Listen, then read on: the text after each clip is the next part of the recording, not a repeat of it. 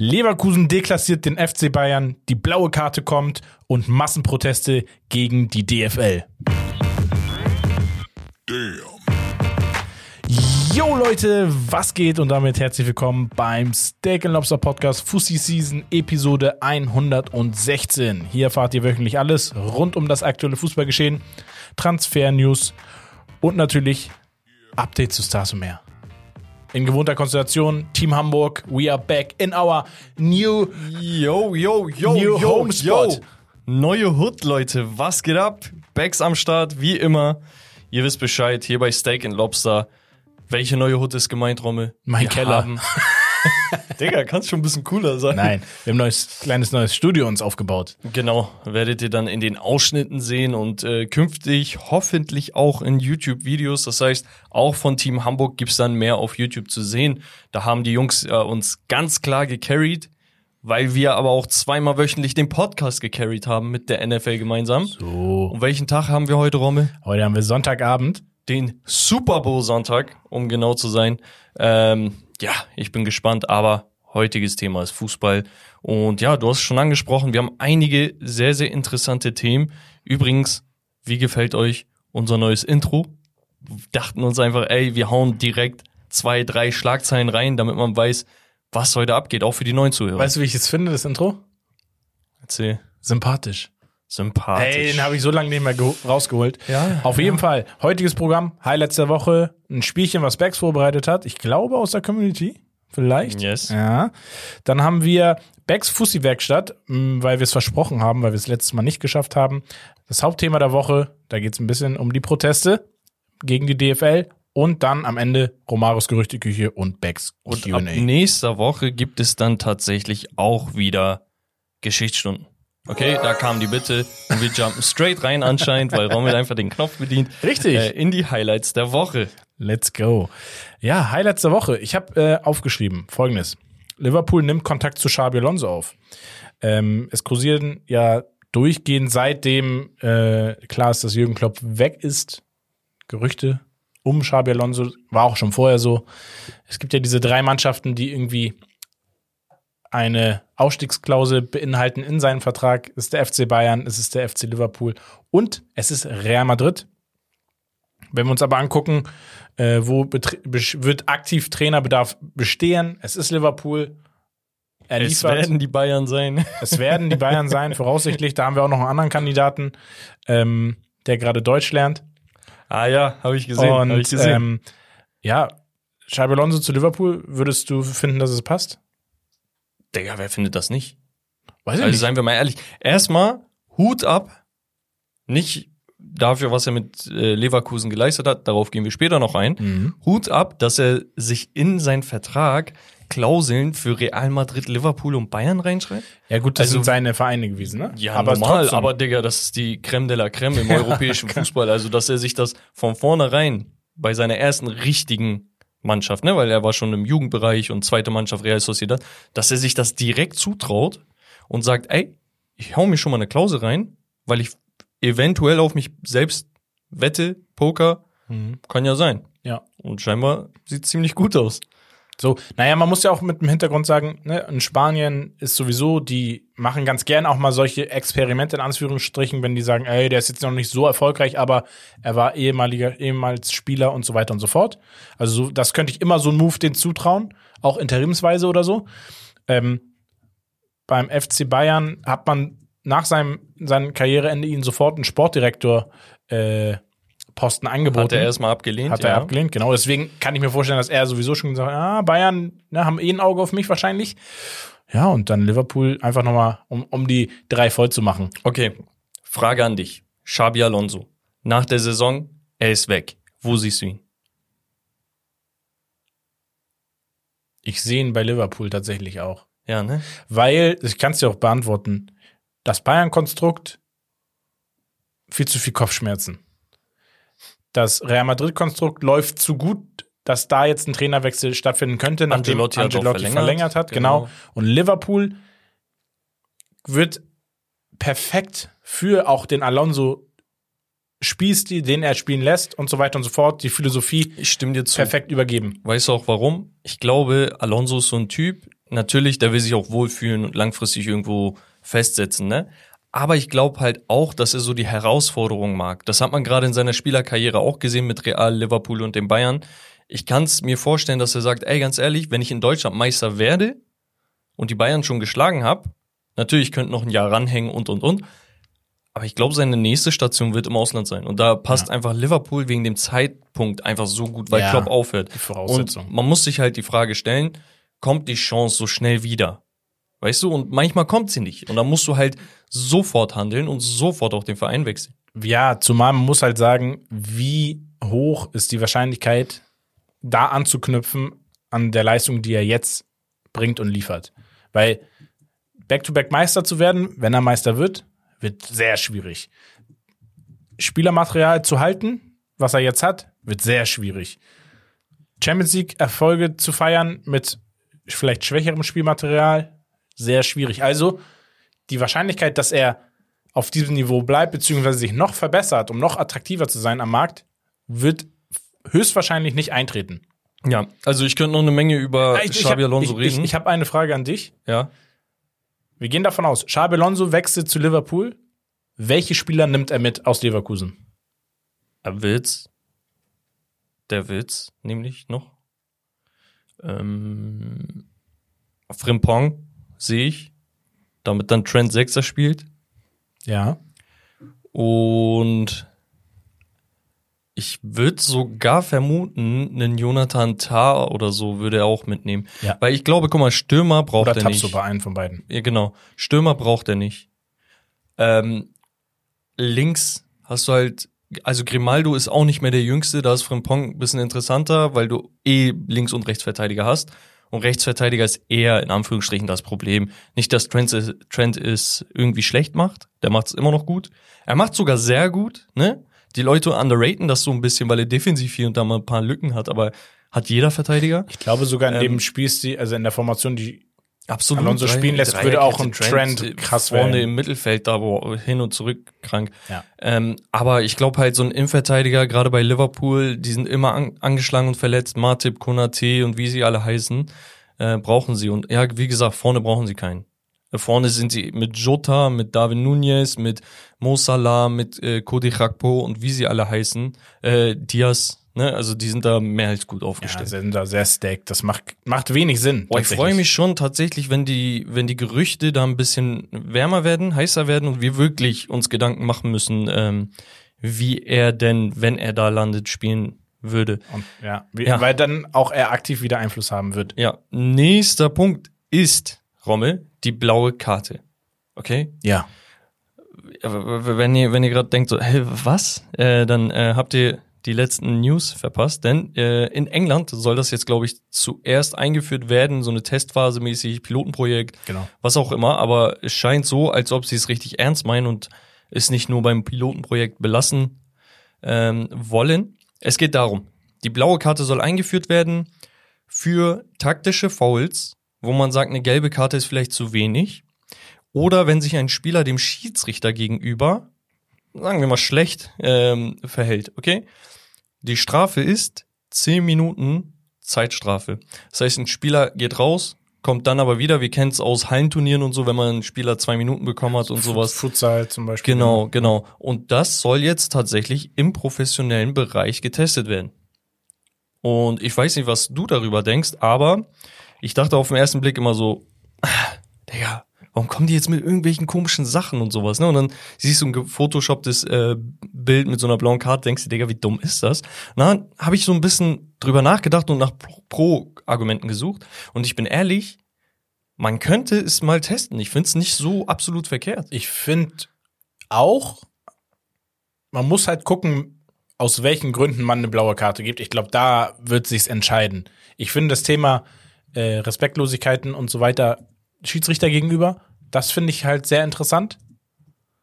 Also das finde ich definitiv, sehe ich, so eine 10 Minuten Zeitsperre einfach fürs Thema Res Respektlosigkeit und, und gerade so dem Trainerteam, äh, den Schiedsrichterteam und Gespann gegenüber. Ja, taktische Fouls, äh, weiß ich nicht, weil da nimmst du so das Thema Gelb, Rot, Gelb-Rot, Notbremse, da greifst du schon wieder irgendwie ein in diese klassischen festgelegten Regular aber das Ding Regularien. ist halt, manchmal gibt es so Situationen, wo ein Spieler eine gelbe Karte bekommt und du weißt, ey, das wäre 100 pro in einer 1 gegen 1 Situation geendet.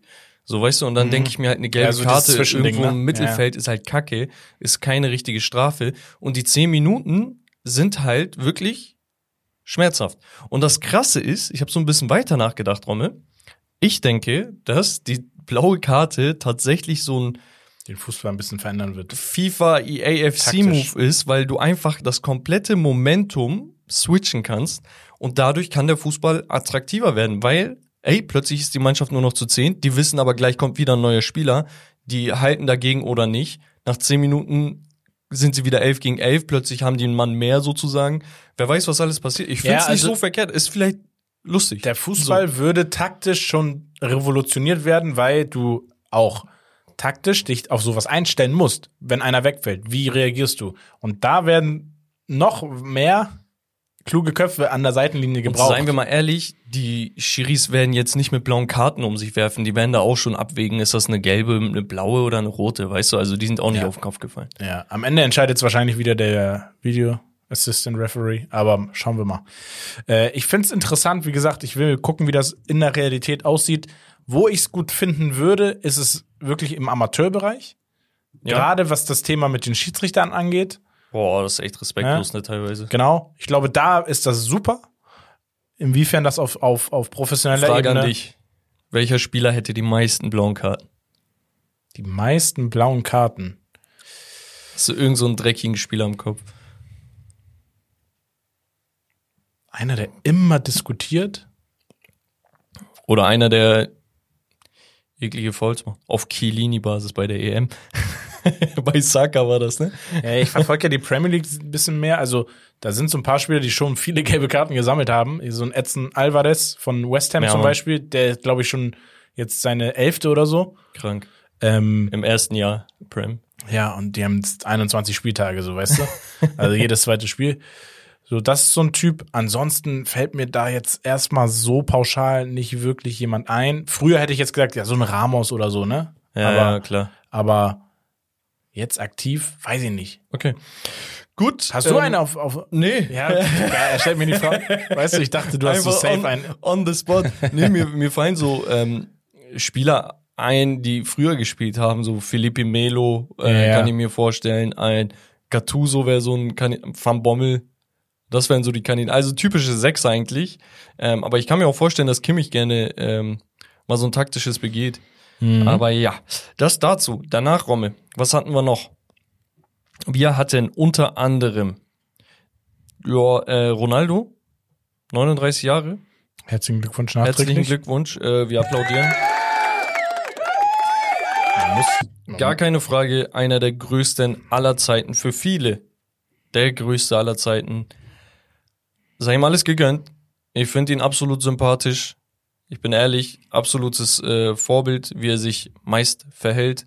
Ähm, was für ein Ehrgeiz, was für, was für ein Training, was für ein Mindset und so weiter und so fort. Ja. Klar, das sind auch nur Menschen, deswegen kann man hin und wieder was kritisieren, aber es sind halt auch nur Menschen. Und Ronaldo hat, ich glaube, nicht nur eine Generation, sondern zwei Generationen mitgeprägt. Ähm, sowohl die Älteren als auch Leute, die in unserem Alter mit ihm groß geworden sind, sozusagen. Ne? Ähm, ich ich finde es unglaublich. Das ist ja so, man muss ja einfach sagen, also was für eine Marke dieser Mann ist.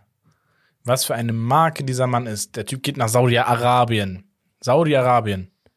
Ne, Wir hatten Leute, die sind nach China gegangen und so weiter. Von denen, von denen hast du nie wieder was gehört. Jackson Zeit. Martinez, Oscar. Oscar und so, ne? Hulk. Äh, der Typ geht nach Saudi-Arabien. Er ist trotzdem im Spotlight. Er ist in den Medien. Wöchentlich. Äh, Das ist auch Messi natürlich, ne? Aber der Typ, das ist unfassbar, was der für eine Legacy als Person Ja, hingelegt klar. hat. Ne? glaube ich, wahrscheinlich der beliebteste oder bekannteste Mensch der Welt. Laut Ja. Instagram-Zahlen ja, aber ähm, Ja, vermutlich. Also könnte gut, gut sein. Da- Das, ähm, wo du gerade Messi angesprochen hast, Mhm. wir hatten ja eine Begegnung zwischen äh, dem Verein ja. von Lionel Messi und Cristiano Ronaldo, wo äh, keine Ahnung, was passiert ist, Digga, aber die wurden einfach abgeschossen. Also ähm, 6-0. genau. Äh, Äh, ist, oder? 6-0, ja. Ja, doch, 6-0. Äh, Laporte mit einem behinderten Tor, oh, sorry, ich wollte das nicht mehr sagen, mit einem verrückten Tor. Ähm, Geisteskranken. ich, das war das nächste Wort. Das ähm, Leute, wenn wir sowas sagen, wir meinen das nicht böse. Letztens jemand hat uns angeschrieben und ich finde das sehr, sehr gut. Ich habe auch versucht, das zu erklären und bin drauf eingegangen. Also bin wirklich länger drauf eingegangen. Ähm, das ist eine berechtigte Kritik an uns und wir arbeiten dran, aber wir reden auch im Slang. Ne? Also wenn Ja. wir sowas meinen, dann meinen wir das Gegenteil. Zum Beispiel, wenn ich sage, oh, das war so mies, dann meine ich nicht mies im Sinne von schlecht, sondern das komplette Gegenteil. Ich hatte mal so ein, ich bin voll off topic, aber ich habe mal so ein Video gesehen, wo ein ähm, ähm, äh, ein schwarzer Amerikaner ein Video gemacht hat, wo er meinte, ey, irgendwie, ich, mir ist es letztens eingefallen ähm, und jetzt kann ich an nichts anderes mehr denken. Er sagt, immer wenn wir reden, im Slang reden, meinen wir einfach nur das komplette Gegenteil davon, was Weiße sagen. So, weißt Ja, du, wenn ja. du sagst, ähm, oh, she's fine, weißt du? Dann sagen Schwarze, oh, she's bad. Auf, weißt du, aber die meinen dasselbe. Naja, so ist das mit uns, deswegen äh, nicht, nicht zu ernst nehmen. Es geht um das Spiel, die wurden, bad. ähm, die wurden abgefertigt und äh, außerdem gab es dann noch eine Sache. Ähm, das Team, also Messi hat äh, gar nicht gespielt. Doch eingewechselt. Oder eingewechselt, spät. ja. Ähm, Messi hat aber im nächsten Spiel nicht gespielt. Und zwar ging es um irgendwie die Vertreter aus Hongkong oder so, Mhm. ähm, wo er nicht gespielt hat und die Chinesen oder die, ich weiß gar nicht, ob man das sagen kann, Hongkong, China, die haben hier ein bisschen Beef. Ähm, die Asiaten. Nee, gehört zu China mittlerweile wieder. Echt? Ja, ja. Okay, war ja eine britische Kolonie. Na, jedenfalls waren die äh, Asiaten sehr empört darüber und haben Freundschaftsspiele mit Argentinien deswegen abgesagt, weil ein gewisser Lionel Messi mit Miami nicht gegen sie gespielt hat. Nee, und weil er äh, weder die Fans irgendwie den Fans gewungen hat, er hat sich nicht irgendwie nicht keine Interviews gegeben. Ja. Man sagt halt, die haben die behaupten halt, das sei ein politischer Einfluss gewesen wegen USA, China. Hm. Ah, dann, dann würden die auch gar nicht gegeneinander spielen. Ja. Aber es ist halt so ein bisschen ähm, exemplarisch dafür. Ich bin ein riesen Messi-Fan, ne? Aber ähm, es passiert halt schon oft, dass irgendwie sowas passiert, habe ich das Gefühl mit Messi, dass er weniger Bock hat als Ronaldo, was ähm, Fans und sonst was anbelangt. Deswegen ist, er einfach ein ist die. Marke Ronaldo aber auch größer, ne? Das Genau. muss man halt sagen. Genau. Er macht das halt. Aber das sind verkehrt. keine Shots. Ich bin Fan von beiden und ich rate jedem von euch, bevor der Zug abfährt, weil sie spielen vielleicht nur noch ein, zwei, drei Jahre.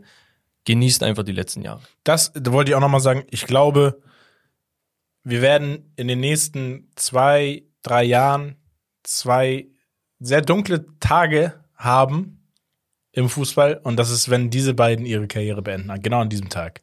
Dann wird die Welt so Ja. ein bisschen, die Fußballwelt auf jeden Fall stillstehen. Ähm, es werden, glaube ich, viele Emotionen sein für viele Menschen. Willst du heulen?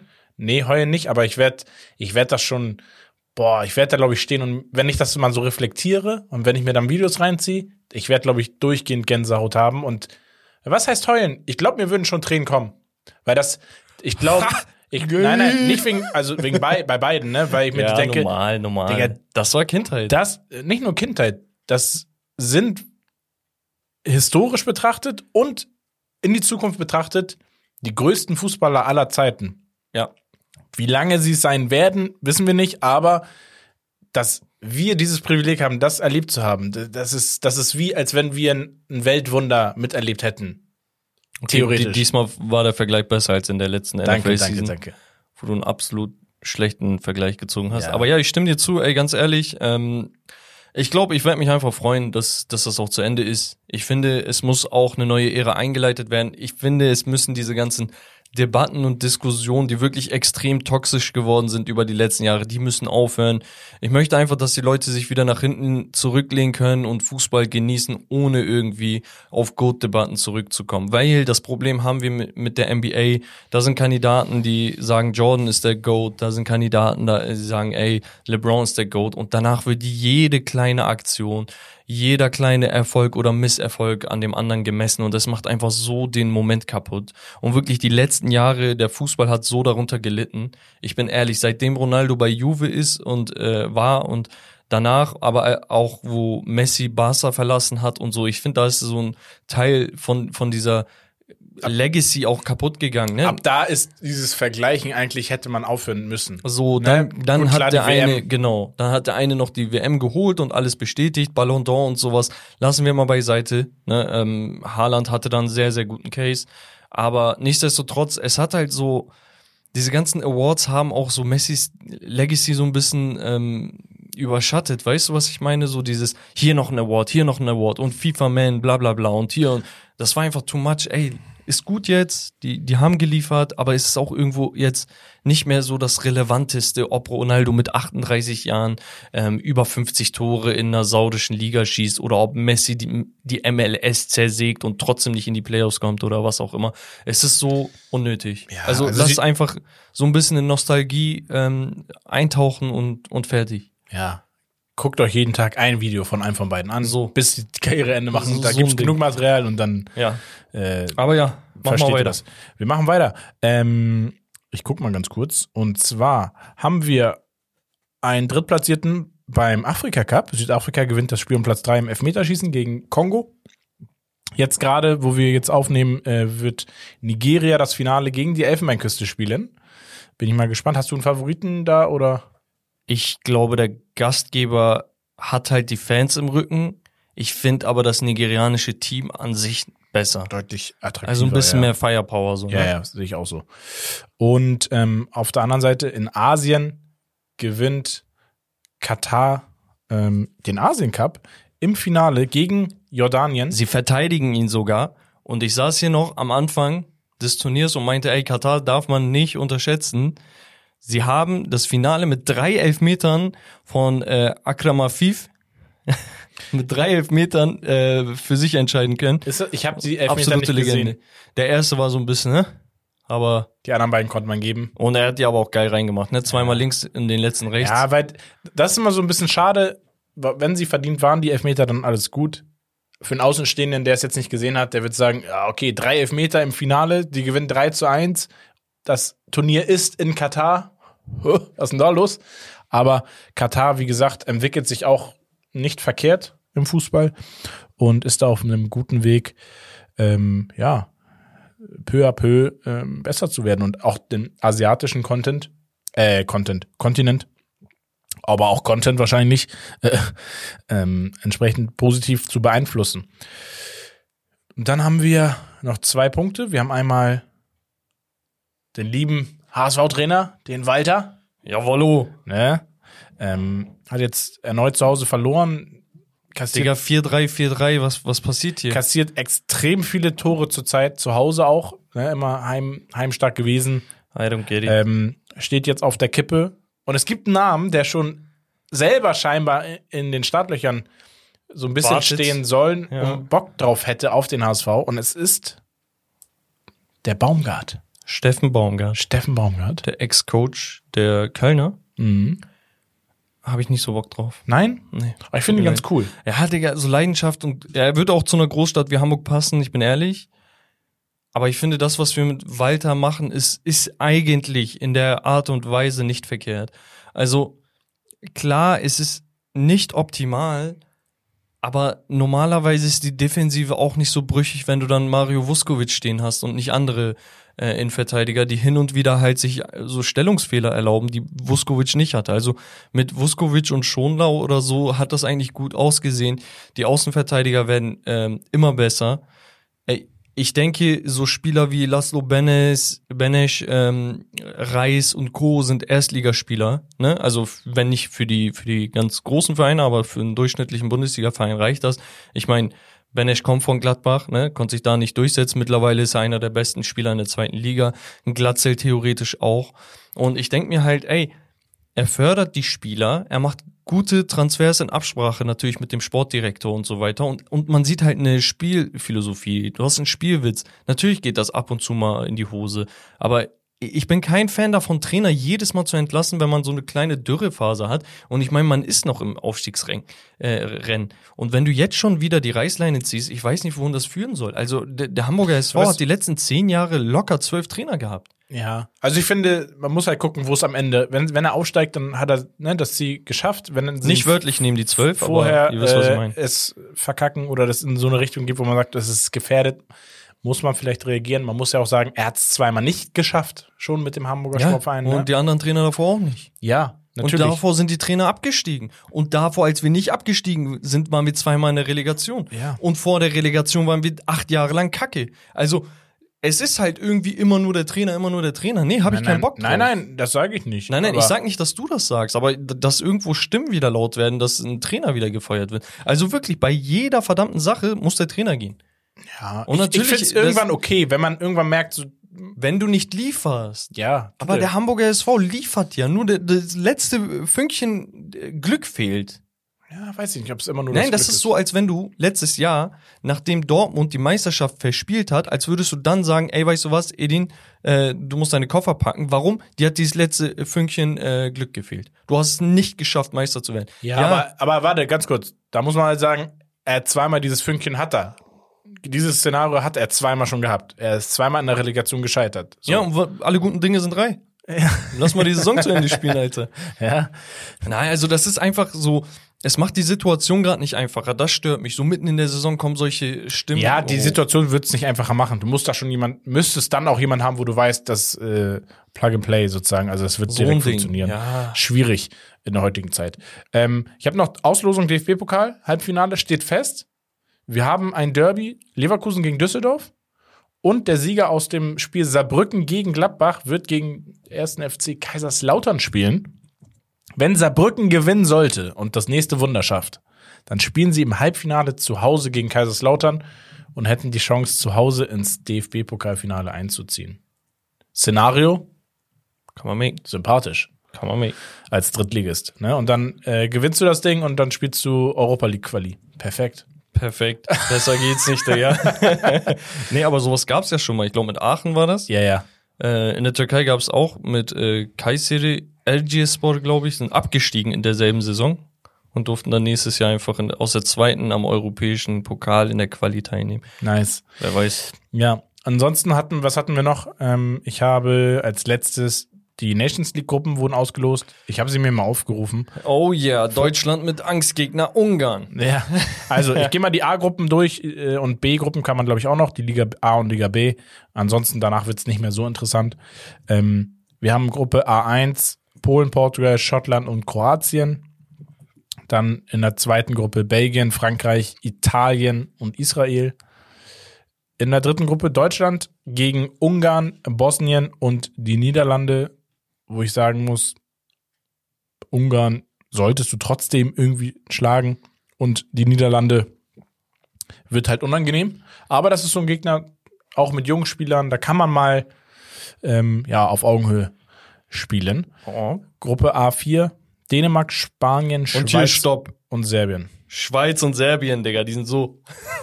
die spielen so oft gefühlt gegeneinander. Ja, ja. Äh, Digga, das wird wieder lustig mit den ähm, Albanern, die für die Schweiz spielen gegen die Serben, ähm, die ja bekanntlich nicht so gerne Brot brechen gemeinsam, Mhm. aber äh, absolut. Also für einen neutralen Fußballfan ist das so ein kleines Highlight. Ich bin ehrlich, ey, ich find's interessant, weil du siehst wieder Leidenschaft. Ja. Äh, Also wirklich, natürlich, ne? Ich bin kein Fan von diesen politischen Auseinandersetzungen und geschichtlichen, historischen Ereignissen, die für den einen oder anderen so und so verlaufen sind. Da, das will ich gar nicht bewerten. Da bin ich auch zu wenig informiert, dass ich mir ein Urteil darüber bilde, wer die Guten und wer die Schlechten sind, wenn man das überhaupt so sagen kann.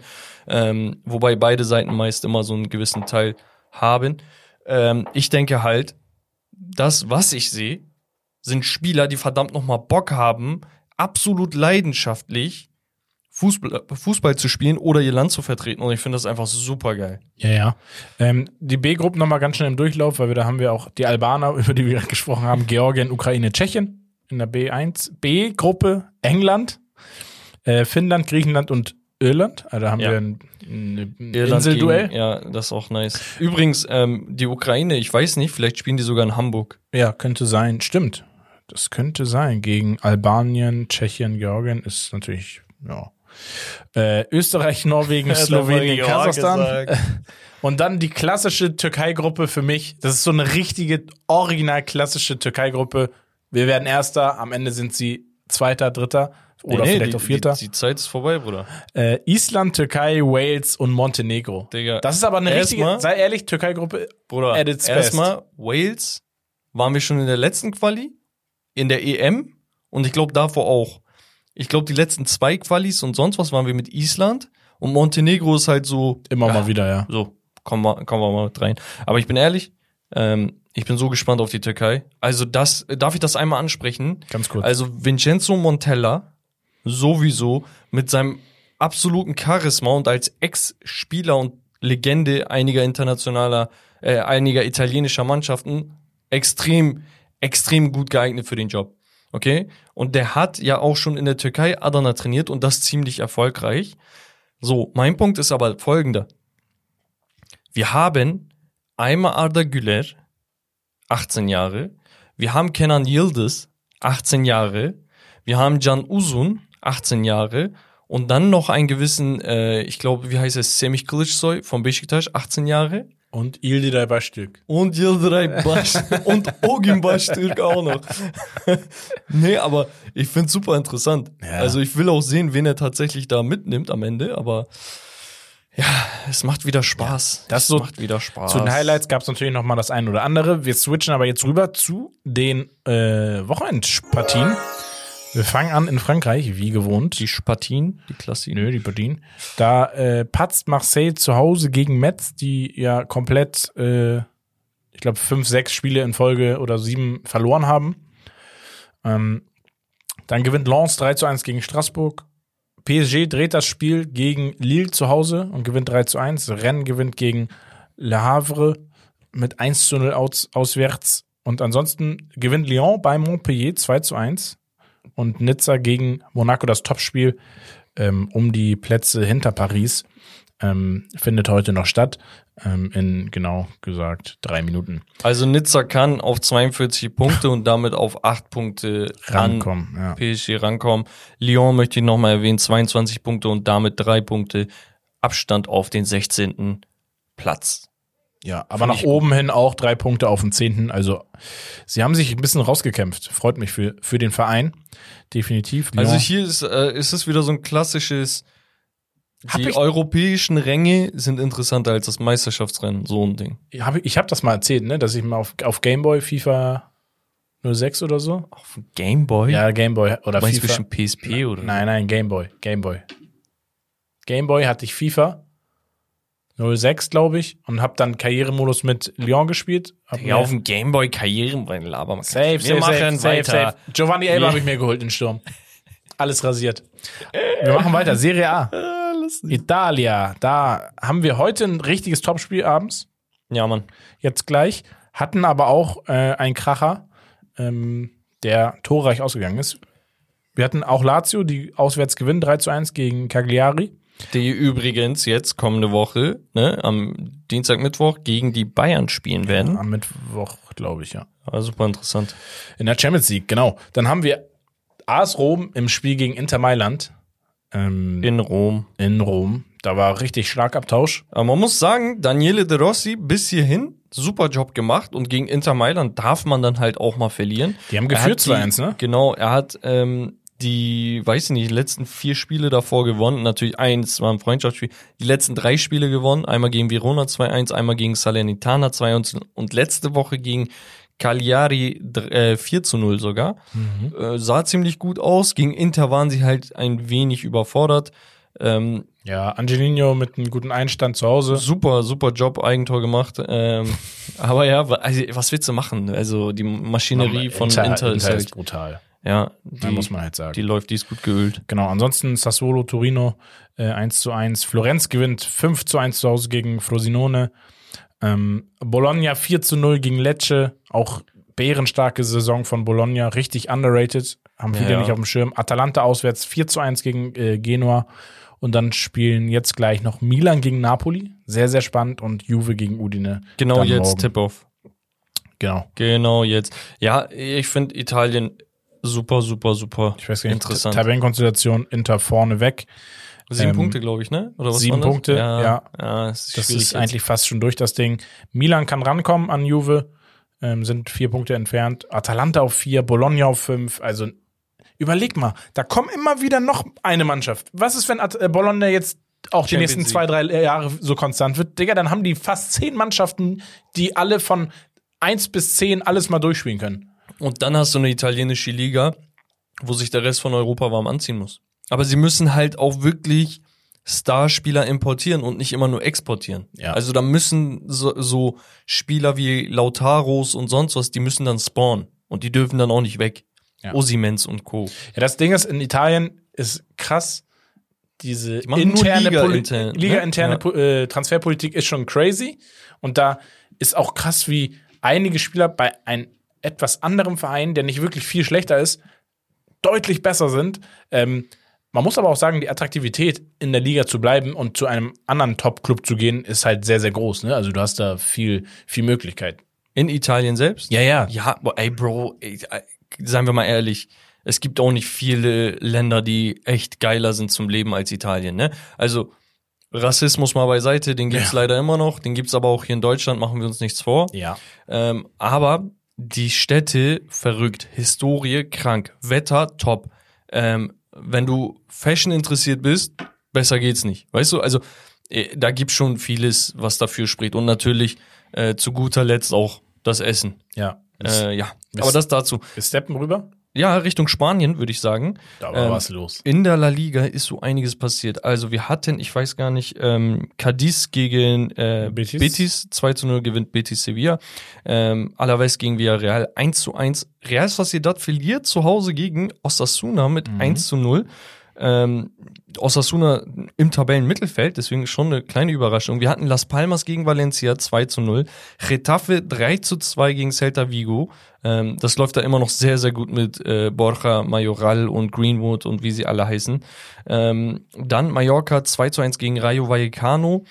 Sevilla in einem kleinen Topspiel, würde ich sagen, Ja. gegen Atletico Madrid mit einem 1 zu Überraschend. 0 Sieg. Ne? Also Sevilla ist jetzt auf dem 15. Platz.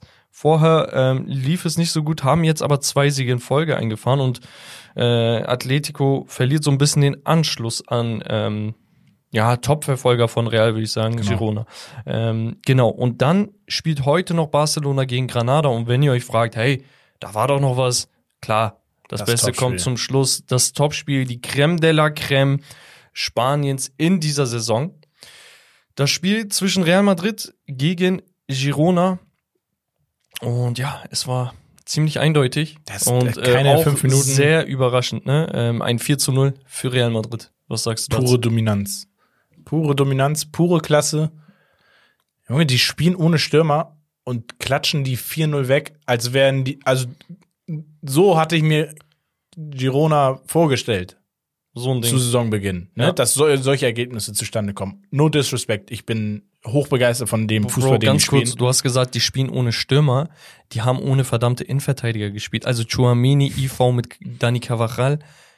da Digga. gibt's auch noch eine Story Alter, zu. was geht denn da ab? 4 zu 0 gewinnst du so, so ein Topspiel? Ja. Ähm, erstens, für mich auch einer, ähm, wir hatten ein YouTube-Format, Thema underrated Spieler. Ja, gehört Dani. für mich Cavachal absolut rein. Ähm, der gefragt wurde vor dem Spiel von Angelotti, willst du lieber links oder rechts spielen? Und er meinte so, die ist mir scheißegal. Ich spiele einfach. Er ist so ein Macher, Und Digga. dann Ich meinte so Chouameni, ja, ich will lieber, äh, lieber rechts und so. Ist, ist ein bisschen angenehmer für mich. Dann meint er so, ja, dann spiele ich halt links, halb links. Und übertrieben, die haben krank gespielt hinten, ne? Nichts anbrennen lassen. Ich glaube, äh, Lunin musste einen Ball halten oder so. Ähm, 4 zu 0.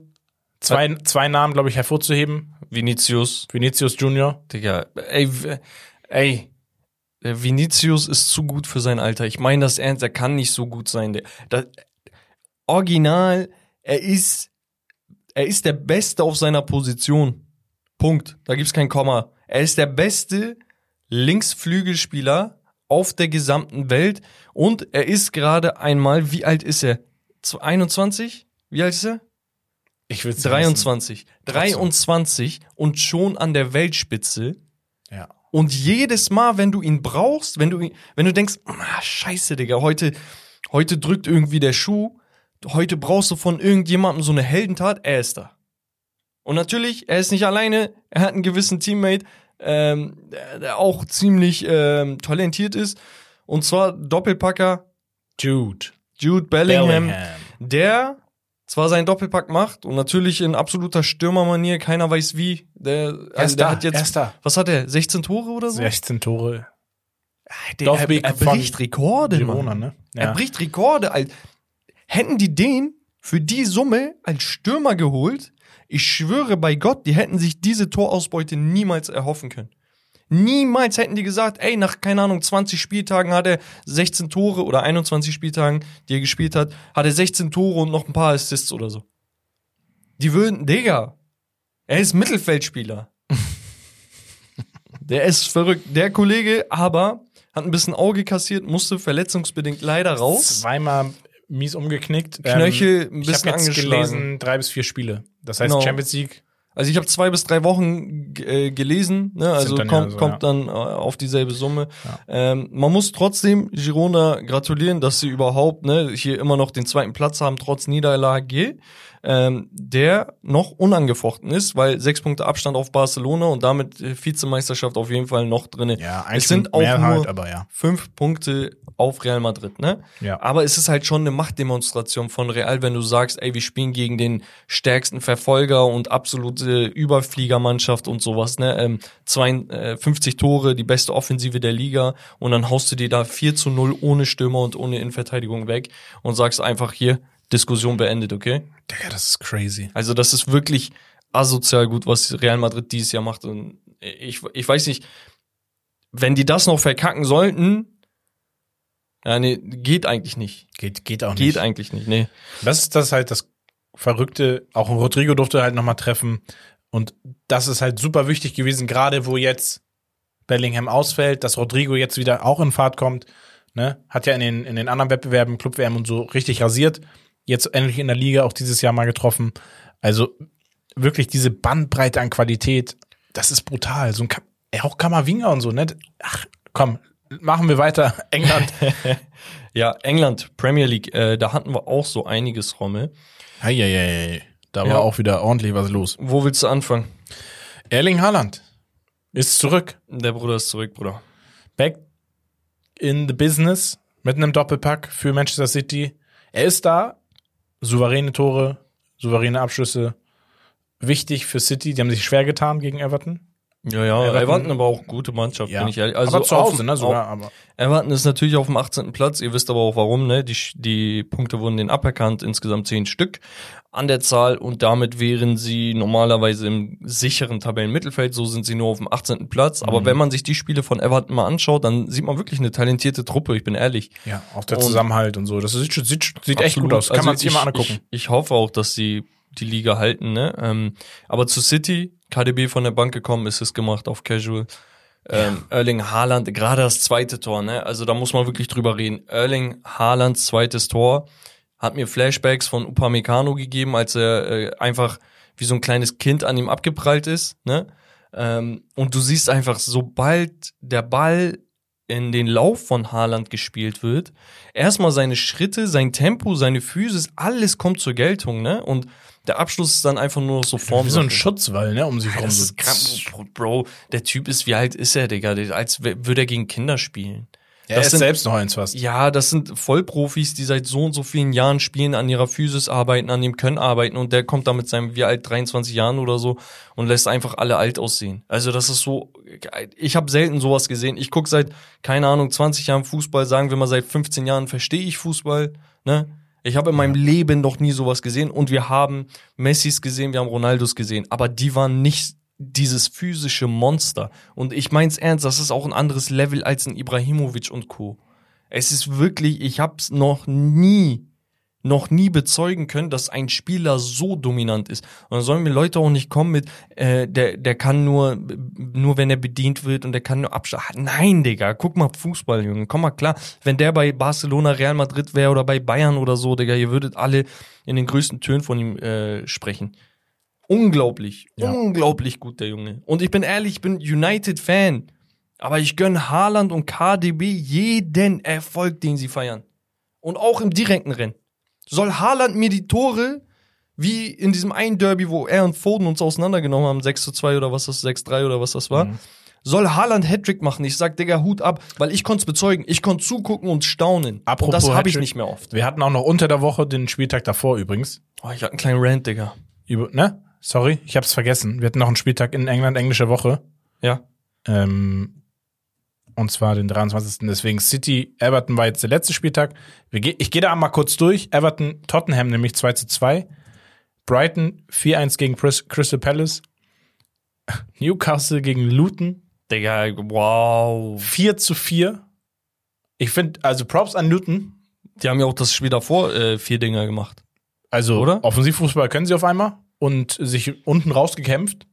Wirklich Respekt. Burnley gibt auch Gas, sie bemühen sich, muss man einfach sagen. 2-2 zu Hause gegen Fulham. Ähm, übrigens, hatten wir das nicht? Doch, das hatten wir doch besprochen. Hatten wir? Datro Fofana mit Doppelpack gemacht, die Punkte gerettet. Ja, ja, habe ich doch gesagt. Ja, Aber ähm, ja, stimmt, stimmt, ich stimmt. glaub, stimmt. wir hatten das, Arsenal, doch, Liverpool doch. hatten wir ja. hatten wir, hatten ja, wir, ja, ja, ja, hatten hatten wir. wir. So, kommen wir zurück zu dem Spieltag jetzt, bevor die Leute hier komplett aus dem Dings sind. Äh, wir hatten einmal das, okay? Erling Haaland ist zurück. Offiziell, der ist da. So, wir hatten, aber Luton hast du angesprochen, 1 zu 3 verloren gegen Sheffield United, die unbedingt diese Punkte brauchten. Ähm, wir hatten ein 3 zu 1 von Fulham gegen Bournemouth, wo ein gewisser ähm, Rodrigo Muniz aktuell in Höchstform ist. Er, also die letzten zwei Wochen waren wirklich wie am Schnürchen gezogen. Ähm, die Wolves verlieren zu Hause 2 zu 0 gegen Brentford. Ivan Tony wieder mit einem Treffer. Äh, Tottenham gegen Brighton, ein kleines Topspiel in der letzten Minute von äh, Brennan. Bran- äh, genau Brandon Johnson, sorry, ähm, entschieden. Äh, Hömminson mit einem Assist, Pascal Groß einen Elfmeter reingemacht, äh, das andere Tor hatte ähm, Pape Sa. So, dann hatten wir Liverpool gegen Burnley. 3 zu 1, da durfte jeder Stürmer gefühlt ran. Nunez mit einem Treffer, Diaz mit einem Treffer, Jota mit einem Treffer. Ähm, ja, Pflichtsieg, ne? Also gegen Burnley muss schon Ja. sein. Dann hatten wir Forest gegen Newcastle, United, wo äh, Bruno Gimaresch oder wie ein Kollege von uns sagt immer Gimerelisch. Shoutouts raus. Ähm, ja, der, der hat einen Doppelpack gemacht. Fabian Scher auch. Ich weiß nicht, Digga, was ist der für ein Goalgetter geworden? Das ist Sein Kopf ist überall. Top 5 äh, IVs in der Prem. Le seit krank. letztem Jahr, seit letztem Jahr. Der, der kam ja erst ein bisschen später wieder rein, glaube ich, wegen Verletzung am Anfang. Ne? Ähm, aber er und Botmann jetzt endlich seit ein paar Wochen wieder fit. Die machen Geiles den Job Duo, sehr, sehr echt ein gut. cooles Duo, muss So. man sagen. Dann hatten wir heute am Sonntag noch ein Top, Lon- zwei Top-Spiele. London ja? Derby. London Derby zwischen West Ham United gegen Arsenal. Und dort ist eine Menge passiert. Was ist passiert? Sechs Dinger sind gefallen. Wer hat die Dinger geschossen? Einmal die komplette Innenverteidigung von Arsenal, äh, Gabriel und William Saliba.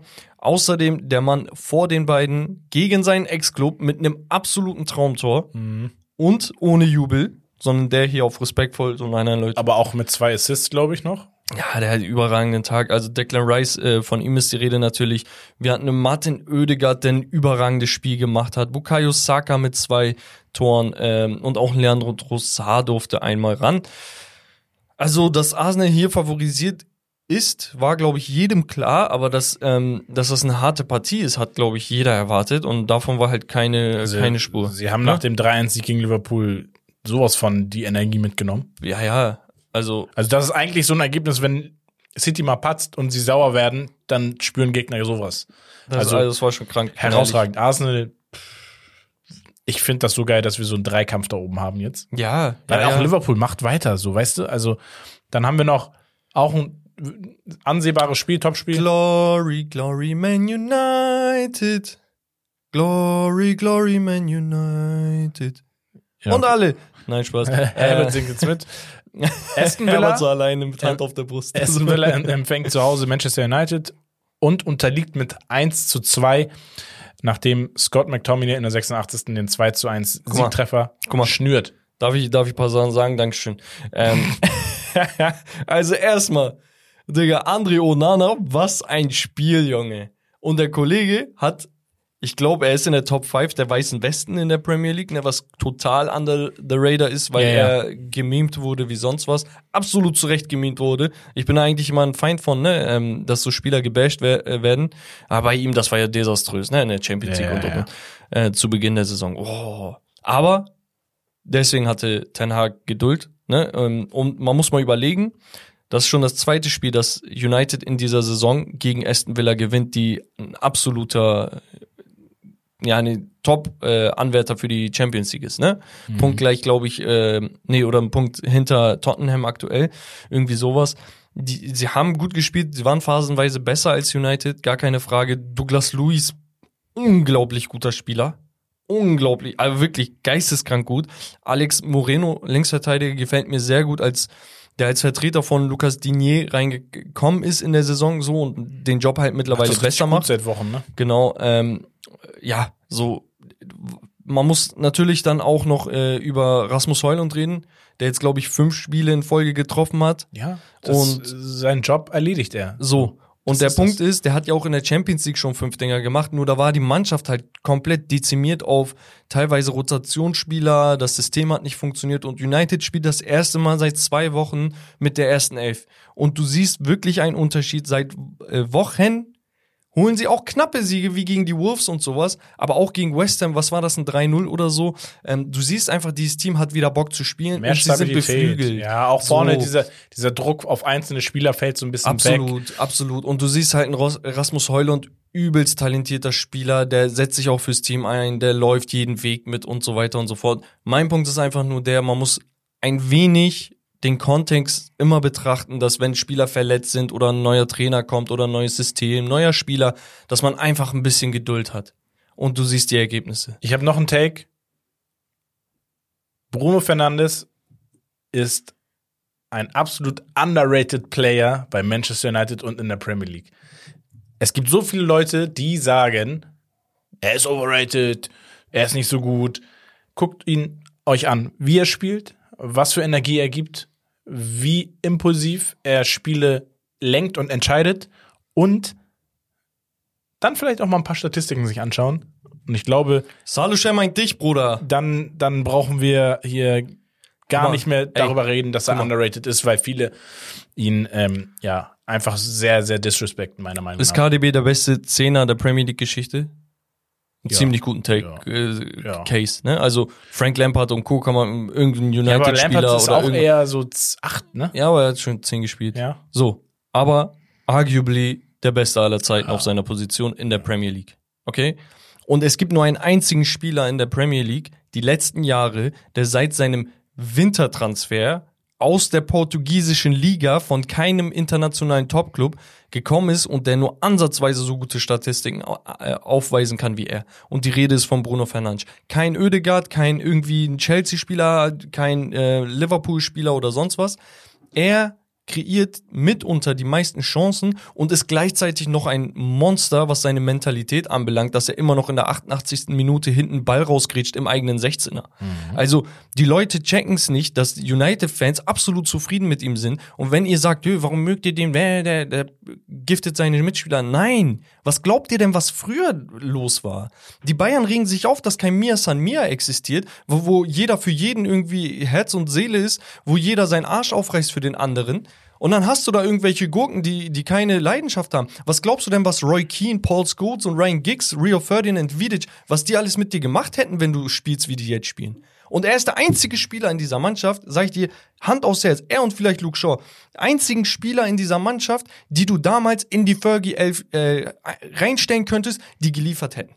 Bruno Fernandes mit Abstand der einzige, einzige sichere Case. Und die Leute fragen sich, was mögt ihr an dem? Weil er irgendwie einen Rashford mal angeschissen hat. Weil er mal irgendwie einen Martial gesagt hat, Junge, lauf mal deine Wege vernünftig, du bist ein verdammter Spieler, der seit sieben Jahren da ist, für 50 Millionen gekommen ist und nichts geliefert hat. Aber nein, wir giften unseren Kapitän an. Haut mal ab, Leute. Ihr habt andere Sorgen. Kümmert euch um eure Spieler, Land. Regt mich nicht auf. Ich habe heute gute Laune. Sicher im Land! nee, aber ähm, wirklich, es freut mich einfach, dass United mal ein paar Spiele gewinnt. Also, klar, Hey, sie stehen super solide da, man muss es sagen. Problem ist halt immer noch fünf Punkte auf Aston Villa für den fünften Platz und sechs Punkte zu Tottenham auf den Champions League Platz. Ja, es werden halt, aber das sind halt die wichtigen Spiele, diese Spiele gegen die direkten Konkurrenten zu gewinnen, weil, ne, Aston Villa und so, die müssen ja auch alle untereinander noch gegeneinander spielen. Deswegen, absolut. Ähm, Es- es- hatten wir noch ein offenes Spiel es dort? wird, es wird sich entscheiden, übrigens, äh, das, nein, ja, Chelsea gegen Crystal Palace morgen. Ähm, es wird sich entscheiden mit der Verletzungssituation bei euch. Ja, Eu also euer Bro, Top-Transfer auch super bis jetzt, wie lange er ausfällt. werden. Mason Mount. Ja. Ah, Bro, das ist asozial, wie viele verletzt waren dieses Jahr. Also wirklich, Ja, aber wie lang auch der ausfällt. Ja. Junge, was ist mit ihm? Was hat er? das ist seine zweite Verletzung schon. Was, was? Keine Ahnung, Bruder. Der hat, keine Ahnung. Wahrscheinlich hat er irgendwie psychische Probleme, Digga. Ich weiß nicht. Das Jane kann doch hat, nicht hat jemand- da gelassen. Er hat, er, hat das, äh, er hat den Platz von Jane Sancho Er hat, bekommen. einfach, er hat einfach so den Fluch weitergegeben. Ähm, Oh Mann, ey. Da, das war übrigens irgendwie 20., 21. Spieltag oder so, wo United das erste Mal mit der ersten Elf auf dem Feld stand. Aber scheiß auf United, genug geredet. Ähm, nächste Woche haben wir ein paar interessante Spiele dort. Und zwar ähm, haben wir, wo war das? War das Chelsea gegen City. Das will ich sehen. Hm. Ich will sehen, dass Chelsea wirklich mal sagt, ey, wir spielen gegen Goliath und wir müssen heute so ein bisschen mal Gas geben. Und wenn sie es nicht schaffen, dann möchte ich ein 6-0 von City sehen. Entweder du zeigst, dass du wirklich Bock hast auf diese Premier League-Saison, obwohl du ähm, Zehnter bist, oder du kriegst die Packung. Ja. So, übrigens, das hatte ich mir, hatte ich mir ja noch notiert. Pochettino aktuell nach 23 Spielen bei Chelsea mit, äh, was waren das, 31 Punkten auf dem 11. Platz. Graham Potter nach 23 Spielen bei Chelsea genau mit derselben Punkteausbeute mit 31 Punkten auf dem 10. Platz gewesen. Heißt, am Trainer lag es wohl auch nicht. Auch nicht an den Transfers. Vielleicht musst du mal ausmisten. Vielleicht musst du nicht. Ach, scheiß drauf, ich rede mich wieder in Rage. Wir Äh. machen weiter. Die Bundesliga. Bundesliga. Rüber. Bundesliga. Da gibt's auf jeden Fall was zu reden. Dortmund, Freitagabendspiel. Sehr, sehr, sehr souverän. Ähm, kannst du mal Applaus einspielen? Digga, normal. Weil ähm, absolut berechtigt. Okay, okay, okay, okay, recht, recht, recht, recht, recht. recht. Sind, sie sind nicht Deutscher, ey, recht, recht. Nicht, Deutscher Meister sind sie nicht geworden. Aber ähm, beste Performance in diesem Jahr, einer der besten Performances in der gesamten Saison. Absolut solide. Ähm, Jane Sancho auf der Bank gewesen, Julian Brandt auf der Bank gewesen. Also mal mit anderen Spielern gespielt, anderes System, so ein bisschen nicht mehr die Doppelspitze mit Füllkrug und Mokoko, sondern wieder nur eine Einzelspitze. Füllkrug, zwei Assists, ein Tor an seinem Geburtstag. Herzlichen Glückwunsch nachträglich, liebe Grüße. Und Donny Malen mit einem Doppelpack. Und ich muss sagen, das sah richtig gut aus. Es war richtig erfrischend. Die Laufwege, die Räume wurden gezogen. So, so will ich Dortmund sehen. So kenne ich Dortmund, wenn sie spielen. Weißt du, woran es liegt? Es ist der Ian Matzen-Effekt. Der ist Ich, crazy. ich sag's jetzt einfach. Top-Transfer. Guck mal, ich hatte vor der Saison die Freundschaftsspiele von Chelsea extrem verfolgt, weil ich eine Analyse für Patreon gemacht habe. Übrigens könnt ihr euch Patreon äh, mal anschauen. Es gibt da mal sieben Tage Testversion und so. Da machen wir Zusatzfolgen, wenn ihr Bock auf Patreon habt. Ihr findet das in den Handles, aber auch über den Linktree bei Instagram. Falls ihr Instagram nicht folgt, folgt uns auf Instagram, Leute. Nee, ähm, auf jeden Fall, ich habe mir Chelsea Freundschaftsspiele vor der Saison angeschaut, ne? Und da ist mir Ian Matzen besonders aufgefallen, weil er sowohl defensiv als auch, als auch vorne im Mittelfeld spielen konnte. Und der Typ ist so ein kleiner Wirbelwind. Er hat Bock zu spielen. Du siehst sein Engagement, du siehst aber auch seine Technik, seine Übersicht und vor allem so dieses Bam. Er hat Geistesblitz, er kann schnell schalten. Er sieht dann Fenster, zack, er spielt den Ball durch, so, weißt du, und auch die Laufwege so im Schatten von dem Verteidiger und sowas. Wirklich absolute Bereicherung und dem müssen sie auf jeden Fall fest verpflichten. Ich möchte was zur Formkurve von Dortmund sagen. Und zwar sind sie seit Mitte, Mitte Dezember ungeschlagen. Okay. Darunter ist auch ein Spiel gegen Paris Saint-Germain. Davor hatten sie nämlich am 9.12. gegen ähm, Leipzig zu Hause 2 zu 3 verloren, davor gegen äh, Stuttgart, davor unentschieden gegen Leverkusen, was Also ganz in Ordnung Drei ist. schwere Spiele in Folge gehabt. Nee, nee, geht noch weiter. Davor gegen Milan gespielt, äh, 3-1 gewonnen in Mailand. Davor gegen Gladbach, davor gegen Stuttgart in der Liga verloren, davor gegen Newcastle und davor gegen Bayern München 0 zu 4 Ja, okay. verloren. Also ihr seht, ähm, Champions League haben sie sowieso absolut abgerissen, ne? Äh, das wisst ihr, aber sie hatten auch nicht die einfachste Schedule. Sie haben jetzt so ein bisschen punktuell nachgebessert mit Jaden Sancho und ihren Marzen. Und jetzt sind sie halt dieses Jahr mit vier Siegen aus fünf Spielen und einem Unentschieden in die, in die ähm, ja, zweite Hälfte der Saison gestartet. Ich habe einen unfassbar guten Take. Ähm, ich habe in der letzten Folge, glaube ich, das Thema Dennis Undorf aufgemacht. Und das Ja. Thema Dennis Undorf sehe ich als Startelf-Spieler. Für die DFB 11 oder Genau, was? für die DFB, für die Nationalmannschaft. Und ich sage eins, weil das hat mich überzeugt, weil der Typ liefert halt auch konstant, wenn man sich seine Statistiken anguckt. Das ist, er ist, glaube ich, auch an 16, 17 Toren beteiligt, aktiv mit Tor und Vorlage. Deutschland hat gerade seit Jahren wieder zwei sehr, sehr leistungsstarke Stürmer und kann mit diesen beiden Stürmern bei der Europameisterschaft Überraschendes schaffen, meiner Meinung nach. Entweder du schaffst es, sie beide abwechselnd einzubringen in das Team, oder du schaffst es wirklich, eine wirklich sehr, sehr gefährliche Doppelspitze mit Dennis Undaff und Niklas Füllkrug äh, in der Nationalmannschaft zu etablieren. Weil ich glaube, die beiden, wenn man sieht, wie sie nicht nur vorm Tor, sondern auch als Vorlagengeber und Assistgeber agieren können und agieren in dieser Saison, glaube ich, dass ein, dass ein Nagelsmann sagen wird, jo, nehme ich mit die beiden. Auf jeden Fall. Also er wird sie mitnehmen. Ja, ja, ja, also ich. Und ich, ich glaube, check, die werden Impact haben. Nur das Problem ist halt, ich, ich kann immer nicht die Bundesliga als Maßstab für internationalen Erfolg nehmen, was Stürmer anbelangt. Ich habe da meine Meinung, ich bin da ziemlich stur darin. Ähm, es gab auch Kollegen aus der Community, die mir eine Liste von verschiedenen Spielern geschickt haben, die international trotzdem Erfolg hatten nach einem Wechsel aus der Bundesliga. Aber seien wir mal ehrlich, die Stürmer funzen nicht so gut. Also ein Luka Jovic, ein André Silva, äh, ein keine Ahnung wer, so weißt du, so Sebastian Aller in Haaland. England. Ein Haaland, der funzt nicht. Nein, das, das ist ja ein absolutes Wonderkid, ne? Also ja, ja. dem ausgeschlossen. Aber so in der Regel ähm, hast du so das Gefühl, dass da ein gewisser Leistungsabfall reinkommt oder so eine Stagnation, weißt du? Und da denke ich mir halt, okay, ähm, dass ein Dennis Undav gerade absolut geisteskrank performt, das ist keine Frage und ich würde den auch auf jeden Fall mitnehmen, jetzt auch für die nächsten Testspiele und dann auch höchstwahrscheinlich bei der EM starten, weil ich denke nicht, dass der jetzt so schnell abfällt. Und ich glaube auch, dass er in dem dynamischen ähm, DFB-Team mit Leroy Sané links, mit einem Musiala rechts, äh, in der Mitte, mit einem Wirtz rechts oder wie auch immer, dass er da ziemlich gut reinpasst, weil der, der ist ein bisschen wendig, ähm, der hat Bock zu laufen, zu pressen, also der macht alles, weißt du? Und Niklas Füllkrug ist halt so der klassische Neuner.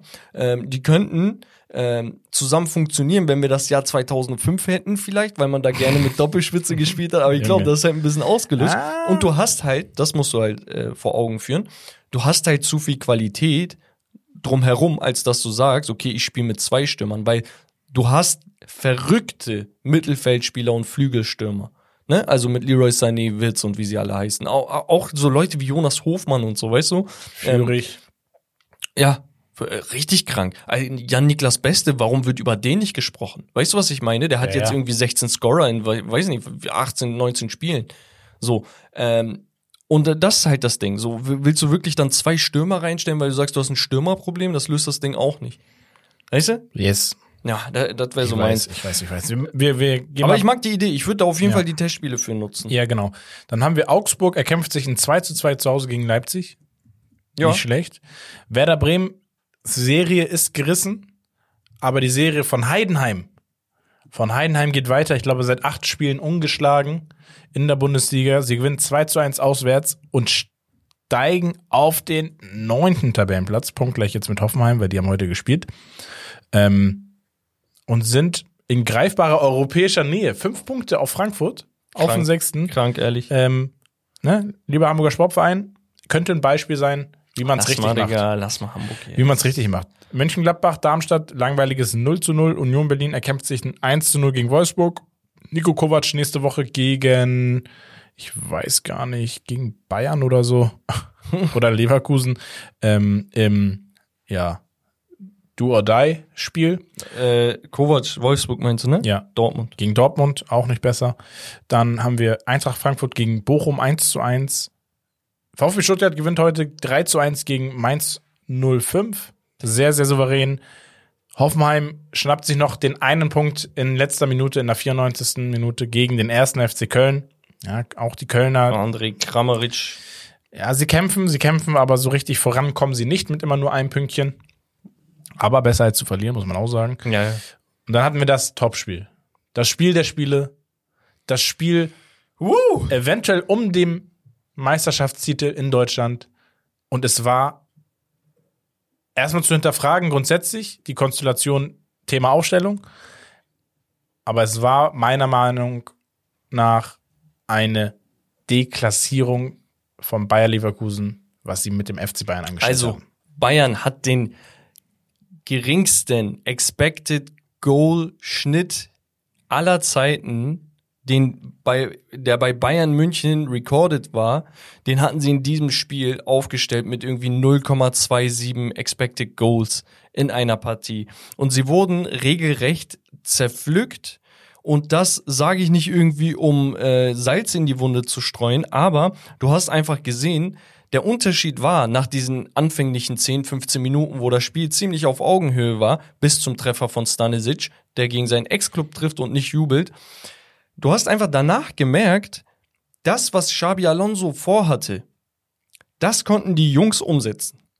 Und Andrich meinte auch im Interview nach dem Spiel, er meinte, ey, wir haben einige Sachen ausprobiert, ne, weil sie ohne klassischen Neuner gespielt haben, sondern mit Amin Adli im Sturm, ähm, dass die da versucht haben, ein paar neue Sachen mit reinzubringen. Und er meinte, natürlich Hut ab so, ähm, Schabi, dass er da so Ansätze findet, aber auch, dass die Mannschaft das so schnell adaptiert. Und das hast du gesehen. Und dann geht's um Adaption bei den Bayern, wo du einfach nichts siehst. Du fängst an mit einer Dreierkette mit äh, Kim Min-jae, mit Eric Dyer und Upamecano. Lässt ein Delicht auf der Bank. Lässt ein Delicht auf der Bank. Ähm, Sascha Boy, der notgedrungen links spielen musste, wo er keinen guten Job gemacht hat in seinem Startelfdebüt.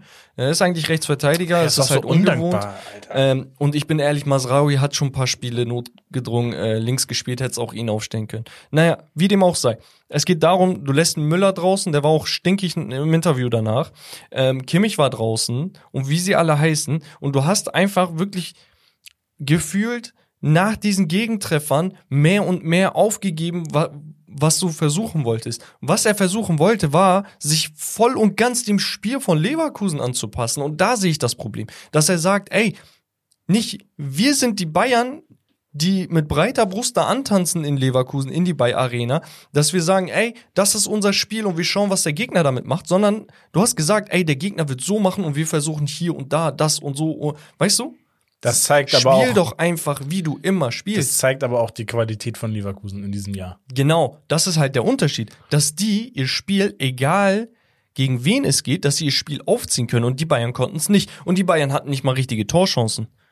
Und sie konnten gegen Ende noch also von Glück reden, dass es nicht teilweise auch anders ausging. Natürlich, ähm, absolutes Highlight waren, äh, also die Tore waren sowieso geil, ne? Aber absolutes Highlight war ja äh, Frimpong. Äh, last second Konter quasi nach einer Bayern-Ecke, wo Manuel Neuer vorne war, kriegt den Ball, äh, zieht im Sprintduell jeden ab und danach aus der Distanz und das war halt so das i-Tüpfelchen, ne?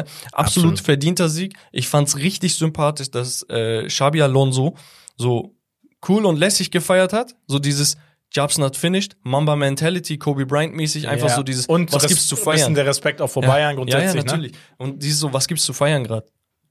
Das sind nur fünf Punkte. Ich Ja. finde das so geil, das ist so kalt, Digga. Echt, also absolut verdient und ich bin sehr, sehr, sehr zufrieden mit dem Ergebnis. Auch wenn jetzt einige Bayern-Fans stinkig sein sollten, Leute. Ihr müsst uns verstehen. Ihr könnt auch nicht sauer sein, Digga. Ihr habt seit 10, 11 Jahren jedes Jahr den Pokal. Dann gewinnt ihr den halt ein Jahr nicht, Digga. Äh, Auf der anderen Seite seid froh, ihr habt endlich eine Mannschaft, die euch wirklich fußballerisch auch mal herausfordert und wieder verlangt, dass ihr auf Top-Top-Niveau spielen müsst. Ja, Das braucht ihr, weil der FC Bayern konnte nicht Top-Niveau spielen und hat trotzdem gewonnen. Und das ist jetzt der, der Zeitpunkt ist endlich gekommen, wo es nicht mehr so ist. Mega gut. Ich glaube, es gibt noch ein, zwei Spieler, zu denen man was sagen muss. Thomas Müller, sein Interview danach. Absolut respektvoll Leverkusen gegenüber, absolut auch die Anerkennung gegeben für deren Fußball und hat auch ganz klar gesagt, ey, was fehlt uns? Was fehlt uns? einfach dieses abgewichste Freiheit, Er meinte, uns fehlen Eier. Eier, Mir fehlen die Eier, hat er gesagt. wie Oliver Kahn. Ja, er hat auch gesagt, da zitiere ich ihn dann auch. Hat er recht? Hat er recht? Du hast keine Eier gezeigt. Zu Ey, verkopft alles. Guck mal, Thomas Tuchel hat wirklich, du hast das nach den Gegentoren gemerkt, er hat absolut verzweifelt die Formation jedes Mal, mit jeder Einwechslung hat er sie umgestellt. Du hast erstmal die Dreierkette auf den Kopf gestellt, danach hast du später ähm, einen Sechser rausgenommen, hattest dann ähm, Goretzka und äh, Pavlovic, die beiden raus, auf einmal hast du Müller zurückgezogen mit Kimmich. Also ich habe da gar nichts mehr gecheckt. Irgendwann hast du gesagt, ey Bro, der, der wechselt gerade einfach nur verzweifelt, der, der hat so zugesehen und der wechselt verzweifelt und hofft, dass ein Wunder geschieht. Herr Kane fast auch auf Linksverteidiger gegangen. Ja, also ich bitte dich.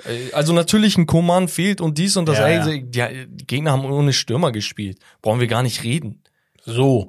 Weißt Und du? ich glaube, ähm, ein Spieler muss man umso mehr nochmal hervorheben. Er ist auch Torschütze gewesen. Nicht, weil er bei Benfica gespielt hat, sondern weil er eine herausragende Saison Ja. spielt. Alex Grimaldo hat in, ich glaube, 30 Spielen für Leverkusen jetzt Der, 10 Tore, 11 Assists oder andersrum 21 Torbeteiligungen aktiv, ist äh, ein neuer Rekordhalter in der Bundesliga. Ähm, es gibt, glaube ich, kein, er hat noch keins der Spiele, die er für Leverkusen gespielt hat, in der Bundesliga verloren. ja, weil die einfach allgemein nicht So, verlieren. ne? So 31 Pflichtspiele jetzt in Folge Leverkusen ungeschlagen, komm mal klar drauf. So. Und ähm, ich finde das. Digga, warte mal. Und, und die, die Aussage von, von Uli Hoeneß mit Boniface verstehe ich, dass man den nicht auf dem Radar hat und der so einschlägt, ne, kann man nicht wissen. Ich, nein, und dann, Digga, Digga, die haben professionelle Scouts. Ich spiele FIFA und wusste, wer Boniface ist. Aber bei Grimaldo Oh. hat bei mir der Spaß aufgehört, dass er sagt, wer hat Grimaldo damit reingezogen? Er meinte das auch, ja, und ein Grimaldo ja auch. Und Ja, irgendwie alles klar, der Digga. Typ hat, hat glaube ich, sechs, sechs Jahre oder so bei Benfica gespielt, regelmäßig Champions League. Ihr habt gegen Benfica in der kam er Champions nicht League aus der gespielt. Barca-Jugend oder woher kam, Kam der? von Barca, Wie kann man den von nicht Barca auf dem zu Schirm Benfica, war bei Benfica herausragend, war, glaube ich, die letzten zwei, drei Jahre immer wieder in Transfergerüchten. Bro, In der Bundesliga auch. Guck mal, Grimaldo gebe ich ihm sogar. Weißt du warum? Scheinbar hat der spanische Nationaltrainer den auch nicht auf dem Schirm gehabt, obwohl er seit Jahren auch international bei Benfica geliefert hat. Problem ist, du bist Bayern München, du weißt, du brauchst einen verdammten Stürmer und hast kein Scouting-Netz, um mal in der, was war das, belgischen Liga oder so mal reinzuschauen. Belgische Liga, ja. Also ich bitte dich, Digga. Ich schwöre bei Gott, ich wusste, wer äh, Boniface ist. Ich auch, Genauso wie Europa Gift Orban beispielsweise, auch ein Spieler, der jetzt von Genk irgendwohin gewechselt ist. Digga, das sind Spieler, die kriegst du mal mit, weil sie in der Conference League ein paar Tore machen und dann guckst du dir an, ah, okay, 22 Jahre, wo spielt er? Oh, okay, Marktwert so, guckst du Statistiken an und dann hast du ihn auf dem Schirm und danach immer, wenn du den Namen liest, guckst du dir mal ein Tor von ihm an und sagst, oh, okay, ist er gut oder schlecht. Ich sag nicht, ich bin Scout. Ich, ich habe ein paar Highlights von ihm gesehen, aber ich wusste, wer er ist. Digga, du bist Bayern München. Du bist auch noch auf Stürmersuche. Deswegen sage ich, Grimaldo gebe ich ihm, weil du hast einen Davis. Du brauchst keinen Ja. Linksverteidiger, hast nicht gescoutet, tamam. Digga, du brauchst auch einen Stürmer und du brauchst auch einen Backup-Stürmer übrigens und hast den nicht auf dem Schirm gehabt. Come on, Digga. Wir reden hier nicht über einen HSV, nicht über einen Schalke, die keine Mittel haben für so. Du bist Bayern, München. Stell einen verdammten Scout mehr ein. Stell mich ein, Land. Was, was denn da los, Digga? Was sind das für Ausreden, Mann? Ja, liebe Grüße. Stell dir vor, nein, stell dir mal vor, Digga. Real sagt, äh, Barca sagt, ey, weißt du was? Hm, dieser Bellingham ist ziemlich gut bei Real. Den hatten wir nicht auf dem Schirm. Nein, Digga, gibt's nicht. Es gibt Spieler. Konnte man ja nicht wissen, dass er so gut wird. so, so ein Ding, Digga. Ja. Natürlich, Boniface ist echt heftig gestartet. Grimaldo ne? ja auch. So, genau. Aber Grimaldo war halt ein fertiger Spieler. Boniface ist halt wirklich geisteskrank gestartet, aus dem Nix so mäßig, aber den musst du halt schon mal gehört haben, das meine ich. Da, dieser Bellingham-Vergleich war Bullshit. Scheiß auf den. es ging mir nur darum, so wenn du ein bisschen Scouts unterwegs hast, dann weißt du, wer wer ist. Ja. So, wir müssen ja mal hier ein bisschen. Nein, eine Sache noch. Tuchel am Ende der Saison, Bayern München Trainer, ja oder nein? Und du meintest, ein gewisser Kandidat lernt gerade Deutsch. Um wen handelt es sich? Vielleicht kurz und knapp sagen und danach dein Take dazu. Äh, Jose Mourinho. Und ich glaube nicht, dass Tuchel bei Bayern bleiben wird. Glaubst du nicht? Also wenn Jose, Jose Mourinho, wenn der, Da werde ich Bayern-Fan. wenn der Deutsch lernt, und das macht er wohl scheinbar jetzt, weil er Bock auf Bayern hat, so wird es nämlich berichtet, Das wäre so geil. dann ist er der nächste Trainer, wenn nicht Xabi Alonso wechselt. Ja. Also nicht zu den Bayern. Äh, Mourinho wäre so cool. Digga, das wäre das wär so Angelotti-Vibes, ne? Und da würden, ich sag's dir so, wie es ist, ne, da fliegen einige Spieler raus. Und das muss vielleicht auch sein. Ja. Also Tuchel nach der Saison raus. Ja. Heftig. Okay. Also ich kann's sehen. Scheinbar sind die Leute unzufrieden. Auch die Bayern-Fans übrigens. Sehr, sehr unzufrieden. Ja, ja, ja. Ähm, wir steppen rüber zu Becks Fussi-Werkstatt. Oh yeah. Ne, haben wir versprochen. Ich muss aber auch gucken, also zeittechnisch, ne, hier, Nee, zeittechnisch haben wir heute schon eh verkackt. Ich würde sagen, wir ziehen einfach durch, Rommel. wir ziehen durch. Ja, also, Ja. was, Ja, Digga, ja. dann essen wir Das Q&A müssen wir mal gucken. Nee, ey, Digga, mach nicht so. ähm, die Leute freuen sich. Ist. Äh, Digga, die Gerüchteküche ist nicht mehr so wichtig, ja. Ähm, Aber ja, aber ja. Wir fangen an, Leute. Und zwar habe ich es euch ja versprochen. Becks Fussi-Werkstatt. Ähm, falls ihr nicht wisst, was es ist, okay? Ich nehme mir jede Woche einige Teams äh, ran, äh, vor, ich knüpfe mir die vor, so, so gutes Deutsch, ähm, und versuche so ein bisschen an den äh, Schraubstellen zu schrauben, um zu gucken, dass die wieder auf die Erfolgsspur kommen oder einfach besser werden. Wir hatten jetzt schon Manchester United, wir hatten auch Arsenal, wo ich einige Positionen äh, ja verbessert habe, so auf äh, in der Theorie. Ja. Und natürlich ist jetzt der FC Barcelona dran, weil der in der Abstimmung am meisten gewollt wurde, okay? Und dazu habe ich einige Sachen geschrieben. Also, Apropos, Barcelona führt gerade 1 gegen Granada durch Lamin Yamal. Geil. Also, vielen Dank für die Info. Es geht los. Also, erster Punkt, Rommel, ist Expected Goals in dieser Saison.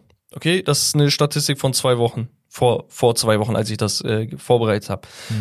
Real, Madrid, äh, Real Madrid liegt auf dem fünften Platz mit 32,9. Okay? Davor ist Atletico Madrid mit 33, also fast identisch. Athletic Bilbao mit 34,6.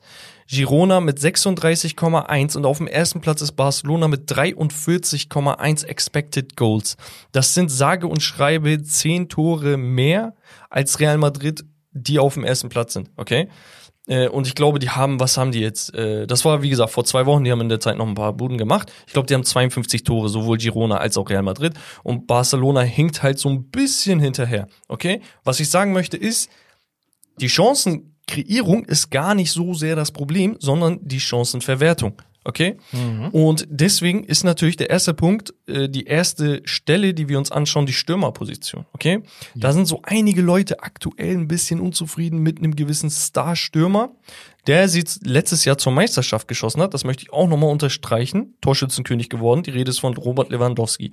Das Problem ist, wenn Robert Lewandowski keinen guten Tag erwischt, wie zum Beispiel, als wir ihn live gesehen haben gegen Schachter Donetsk. War einfach ein verschwendetes Spiel, ich bin ehrlich.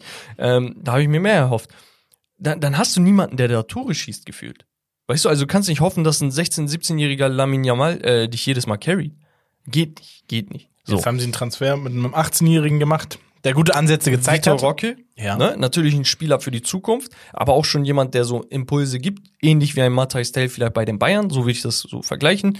Tell ist natürlich noch ein Stückchen weiter, ähm, aber das dazu. Du brauchst auf jeden Fall ein Backup, der auch Plug and Play ist, wo du auch sagst, ey, wenn es mal nicht läuft oder wenn ich mal umstellen muss oder so, dass ich zwei Stürmer spiele oder dass der eine Stürmer auch mal auf den Flügel ausweichen kann und Ich, und ich und. habe eine Frage noch, kurz bevor du jetzt den ersten Spieler raushaust. Ja. Hast du die finanzielle Situation vom FC Barcelona berücksichtigt? Ja, also Super. guck, ich habe ich hab, äh, verschiedene Szenarien gemacht. Gut, dass du fragst. Ich habe einmal die Szenarien, die logischer sind und einmal die Szenarien, wo du sagst, okay, das wäre vielleicht eine ähm, Wunsch- oder Optimallösung. Also ich werde jetzt nicht hierher kommen und sagen, ja, Victor Osimhen zu dem, äh, zum FC Barcelona, das macht keinen Sinn. Ne? Das Geld haben sie nicht. So. Sie haben aber beispielsweise die finanziellen Mittel für Stürmer einer anderen Preiskategorie, unter anderem, ich hatte geschrieben, äh, Jonathan David. Ich kenne die Vertragssituation aktuell nicht, ob er langsam aber sicher nicht einen auslaufenden Vertrag hat. Ich glaube, das geht so in die Richtung, wenn ich mich nicht irre. Aber er wäre ein Stürmer, der A, dynamisch ist, schnell ist, hat die physischen Voraussetzungen und hat seit Jahren schon wirklich erfolgreich auch gekickt in Frankreich. Und der würde sich auch einen Sprung in eine andere Liga oder zu einem Top-Team, glaube ich, auch wünschen. Der ist bei vielen Vereinen auf der Liste gewesen. Jonathan David wäre ein Spieler. Vertrag bis 30.06.25. Genau, okay. Also geht ins letzte Transfer. Äh, Genau. Würde äh, heißen, ja, nach der Saison hat er nur noch ein Jahr Vertrag. Würde wiederum heißen, wenn äh, Lille Geld möchte, verkaufen sie ihn dann oder in der Winterpause. Aber tendenziell eher jetzt, weil sie kriegen dafür am meisten noch im Verhältnis. So ein Ding. Äh, ein anderer Spieler, den ich ziemlich interessant finde, ist ein gewisser Brasilianer, Matheus Cunha. Wo ich sage, das ist ein Spieler, der würde ins technische Profil vom FC Barcelona passen. Ein Spieler, der dribbelstark ist, der die Mentalität auf jeden Fall mitbringt. Dem musst du nicht sagen, dass er laufen soll oder dass er mal irgendwie aggressiv spielen soll. Der macht das von sich aus. Und der ist halt auch wirklich ein guter Knipser. Kennt die La Liga auch schon? Ja. Äh, knipst natürlich nicht elitär, aber er knipst. Und Ich weiß gar nicht, ob er in welchem Konstrukt er, er könnte das, glaube ich, sogar. Also ich würde ihn mit so einem, so einem, also ich könnte mir einen Cunha zum Beispiel bei Arsenal statt Gabriel Jesus vorstellen der wird da wie so ein Trossard sein Ding machen, so mäßig, weißt du? Und ich glaube, beim FC Barcelona ähm, könnte er halt so der Backup von Lewandowski sein und vielleicht später auch mehr. Das ist mein, ich- mein Wunsch. Ich, ich, oh, ich hatte gerade irgendeinen Namen im Kopf, der auch sich deutlich verbessert hat und deutlich mehr Tore geschossen hat. Ich habe jetzt ist es gerade wieder weg. Sorry. Ja, wir haben dann noch ein paar andere Spieler und zwar habe ich aufgeschrieben Tammy Abraham, wo ich sage, ey, der spielt zuletzt bei AS Rom nicht mehr die große Rolle. Äh, da wird ja auf Dybala und Lukaku und Co. gesetzt. Ich, ich weiß nicht, was da genau passiert ist, warum der abgefallen ist. Ähnlich wie ein Smalling übrigens auch. Ne? Also beide irgendwie aus der Dings gefallen. Rotation mehr oder weniger. Aber Tammy Abraham wäre halt ein Spieler, wo ich sage, ey, der kommt jetzt sozusagen alterstechnisch noch in seine Prime. Wäre ein interessanter Spielertyp, ist groß gewachsen. Dem würde ich das zutrauen. Der bringt auch die Erfahrung mit und, und, und. Ich, ich spreche extra nicht von den größten Top-Kandidaten auf der Stürmerposition. Ich, ich gehe hier bewusst nicht auf ein äh, Osimen, Alexander Isak, äh, Dujan Vlahovic und, und, und.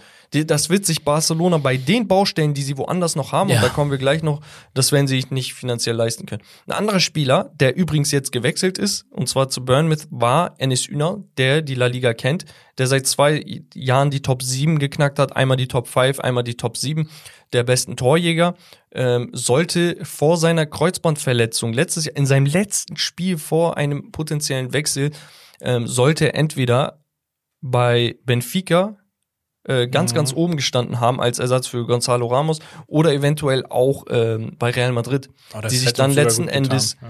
Äh, sich für einen Roselu entscheiden mussten, mehr oder weniger, und das per Leihbasis. Aber Enes Ünal wäre halt so ein Spieler, wo du weißt, der kennt die Liga, der knippt seit zwei, drei Jahren, ist 26 Jahre, kostet nicht viel, der hat jetzt 16 Millionen gekostet, ne? Also Leihbasis, glaube ich, mit Kaufoption oder Pflicht. 16 Millionen kann man machen. Weißt du, das wäre halt ein Spieler, wo ich gesagt hätte, ey, ähm, keine unbedingte Notlösung, weil der gibt dir schon einen Mehrwert. Also halt natürlich auch kein Top-Stürmer. Ja, ne? ja.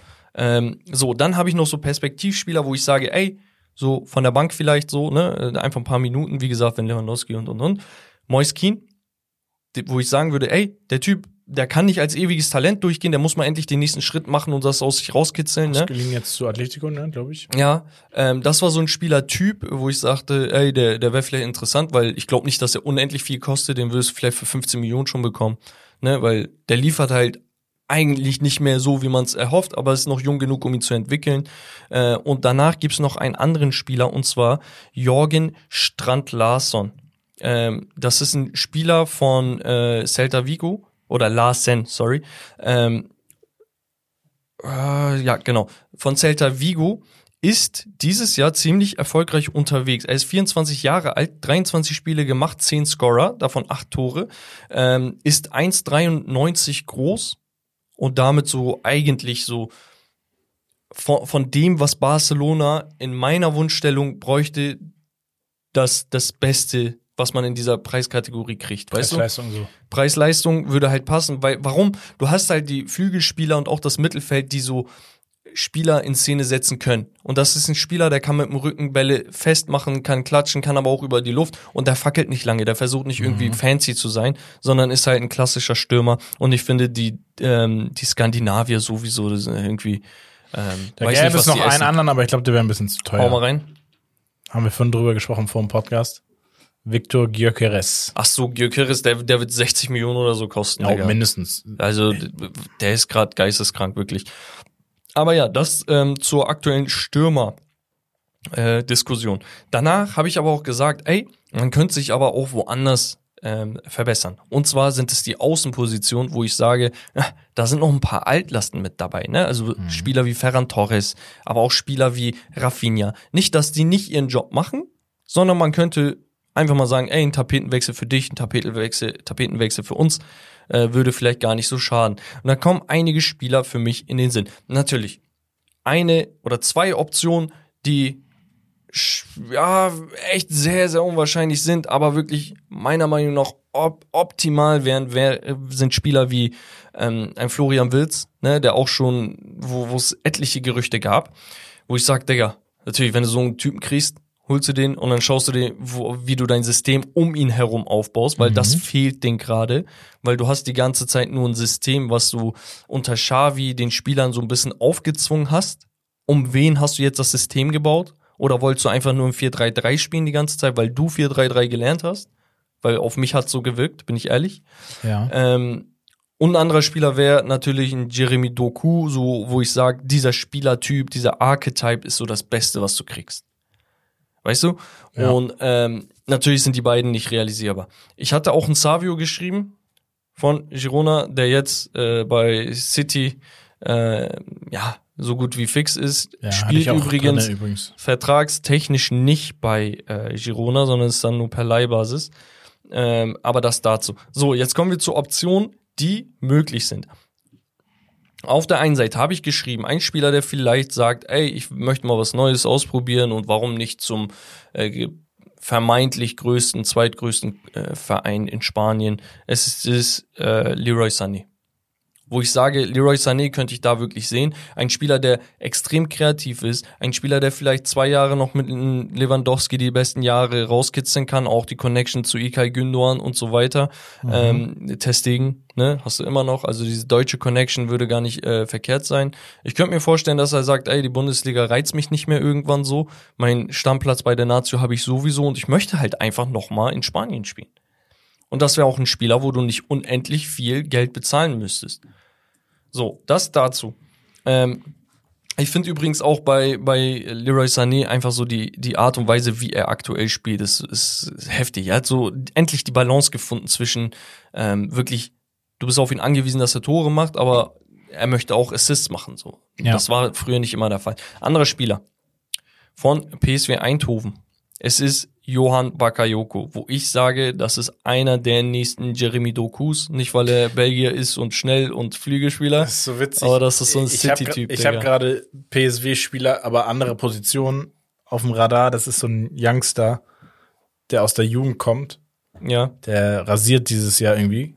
Und den kann man wahrscheinlich preis-leistungstechnisch richtig crazy. Wer denn? Es ist ähm, Ismail Isaac? Saibari. Ach so, okay. Saibari. Ja, der ist, äh, ich glaube, ein Ticken zentraler noch. Ja, er ist zentrales Mittelfeld, aber kann auch auf dem Flügel, aber ist 23 und äh, 10 Millionen Marktwert und hat irgendwie in 15 Spielen vier Tore, drei Assists. Auch, Ja, ist krank, ja. krank. Also bei, bei in der holländischen Lig- Liga könnte man sich mal wieder bedienen. Mhm. Ähm, ich fänd's gar nicht so verkehrt. Dort spielt übrigens ein Barca-Spieler, Serginho Dest noch. Ähm, und PSW empfiehlt sich halt gerade unnormal gut. Also wie kein zweiter Verein, ne, wie sie die Liga dominieren. Also Das wird auch sportlich Ähm, für Dortmund. Ja, ja. Auf jeden Fall, ähm, Bakayoko ist so ein Spieler, wo du sagst, der hat diese, er hat dieses gewisse Etwas. Weißt du, kennst du bei FIFA, wenn man so Spieler gescoutet hat, dann steht da, er hat das gewisse Etwas. Ja. Er hat original das, das gewisse Etwas, absolut Speed, Dribbelstärke, eins gegen eins und er hat Bock. Mhm. Er hat Bock, er ist keiner, der so sagt, okay, der Moment ist zu groß, jetzt mache ich das nicht. Ja. Und das fehlt so ein bisschen. Ein anderer Spieler, Nico Williams, der sehr wahrscheinlich innerhalb von Spanien wechseln könnte. Oder halt auf die Insel. Woanders sehe ich ihn nicht. Der Bruder von Iñaki Williams, der ähm, für die spanische Nationalmannschaft spielt, dort gesetzt ist, der sowohl im Sturm als auch auf dem Flügel spielen kann, je nach Bedarf. Er ist gelernter Rechtsflügel, ähm, dem traue ich aber alles zu. Einziges Manko ist, er spielt bei Athletic Bilbao. Die haben nur Basken im Team, das heißt, die wertschätzen ihre Spieler nochmal anders. Der Kollege hat, glaube ich, einen Marktwert von 50, 60 Millionen mittlerweile und die werden den nicht unter Marktwert los, ähm, Ja. äh, loswerden. Und dann gibt's noch einen anderen Spieler, wo ich sage, ey, why not? Der stand schon mal kurz vor einem Wechsel, sein Kollege spielt aktuell da. Die Rede ist von Bernardo Silva. Das hat sich sogar gereimt. Bernardo Silva nochmal beim FC Barcelona und danach wirklich Tiki-Taka-Fußball. Würde klappen, wenn, und damit kommen wir zur nächsten Position, wenn du einen verdammten Sechser hast. Ja. So. Und ach so, Bernardo Silva ist, glaube ich, auch dann äh, ablösefrei, wenn ich mich nicht irre. Oh, ja, okay. Crazy. deswegen, äh, ich weiß nicht, der hat er, nicht er mehr wollte lange. ja, ne? Er wollte Genau. sogar, ja. Ähm, so, ZDM gibt es für mich drei Kandidaten. Und da habe ich gesagt, ey, verschiedene Preiskategorien. Okay? Die erste Kategorie ist die, er ist noch nicht perfekt, aber er ist, er wird umgarnt von tatsächlichen äh, Top-Clubs ne, äh, in Europa. Er ist ein Spieler, der Upside hat, der aber bei vielen normalen Fans nicht auf der Liste steht. Und die Rede ist von Ederson, dem Brasilianer von Atalanta Bergamo, der dieses Jahr übrigens als Sechser in 22 Spielen fünfmal getroffen hat. In der Europa League hat er auch schon einen Treffer. Ähm, ist tatsächlich so ein Allrounder, der besonders aggressiv auch die Drecksarbeit macht. Und das ist so eine Qualität. Mir fehlt einfach die gewisse Aggression in, in diesem Barca-Squad. Die fehlt mir einfach. Und Ich bin ehrlich, Brasilien, Barca passt. Stempel drauf, hol ihn. Marktwert 27 Millionen, würde heißen Kostenpunkt wahrscheinlich Richtung 35, 40 würdest du schon zahlen, weil Atalanta hat erst Salernitana 21,4 Millionen überwiesen und das im Juli 22. Mhm. Ich könnte mir vorstellen, dass der Junge sagt, ey, wenn wir Champions League spielen, nehme ich noch ein Jahr Champions League mit. Oder er sagt, ey, vielleicht kommt die Chance nicht nochmal, dass ein Barcelona anklopft, sondern habe ich nächstes Jahr nur drittklassige ähm, äh, La Liga Teams da. Ja. Ne? Deswegen, zack, Wechsel könnte zustande kommen. Ein anderer Spieler ist Joshua Kimmich. Der Kollege würde nichts kosten, glaube ich, weil sein Vertrag auch irgendwie sich dem Ende äh, neigt. Da waren einige Top-Clubs, sind einige Top-Clubs interessiert. Ich kann mir vorstellen, dass sich jedes Team eigentlich, wo das mit der Timeline passt, damit meine ich der Kaderalter, äh, dass sie sagen, ey, Joshua Kimmich zu haben ist besser als ja, Joshua also Kimmich nicht zu haben. Ein Jahr Vertrag noch im Sommer. Genau.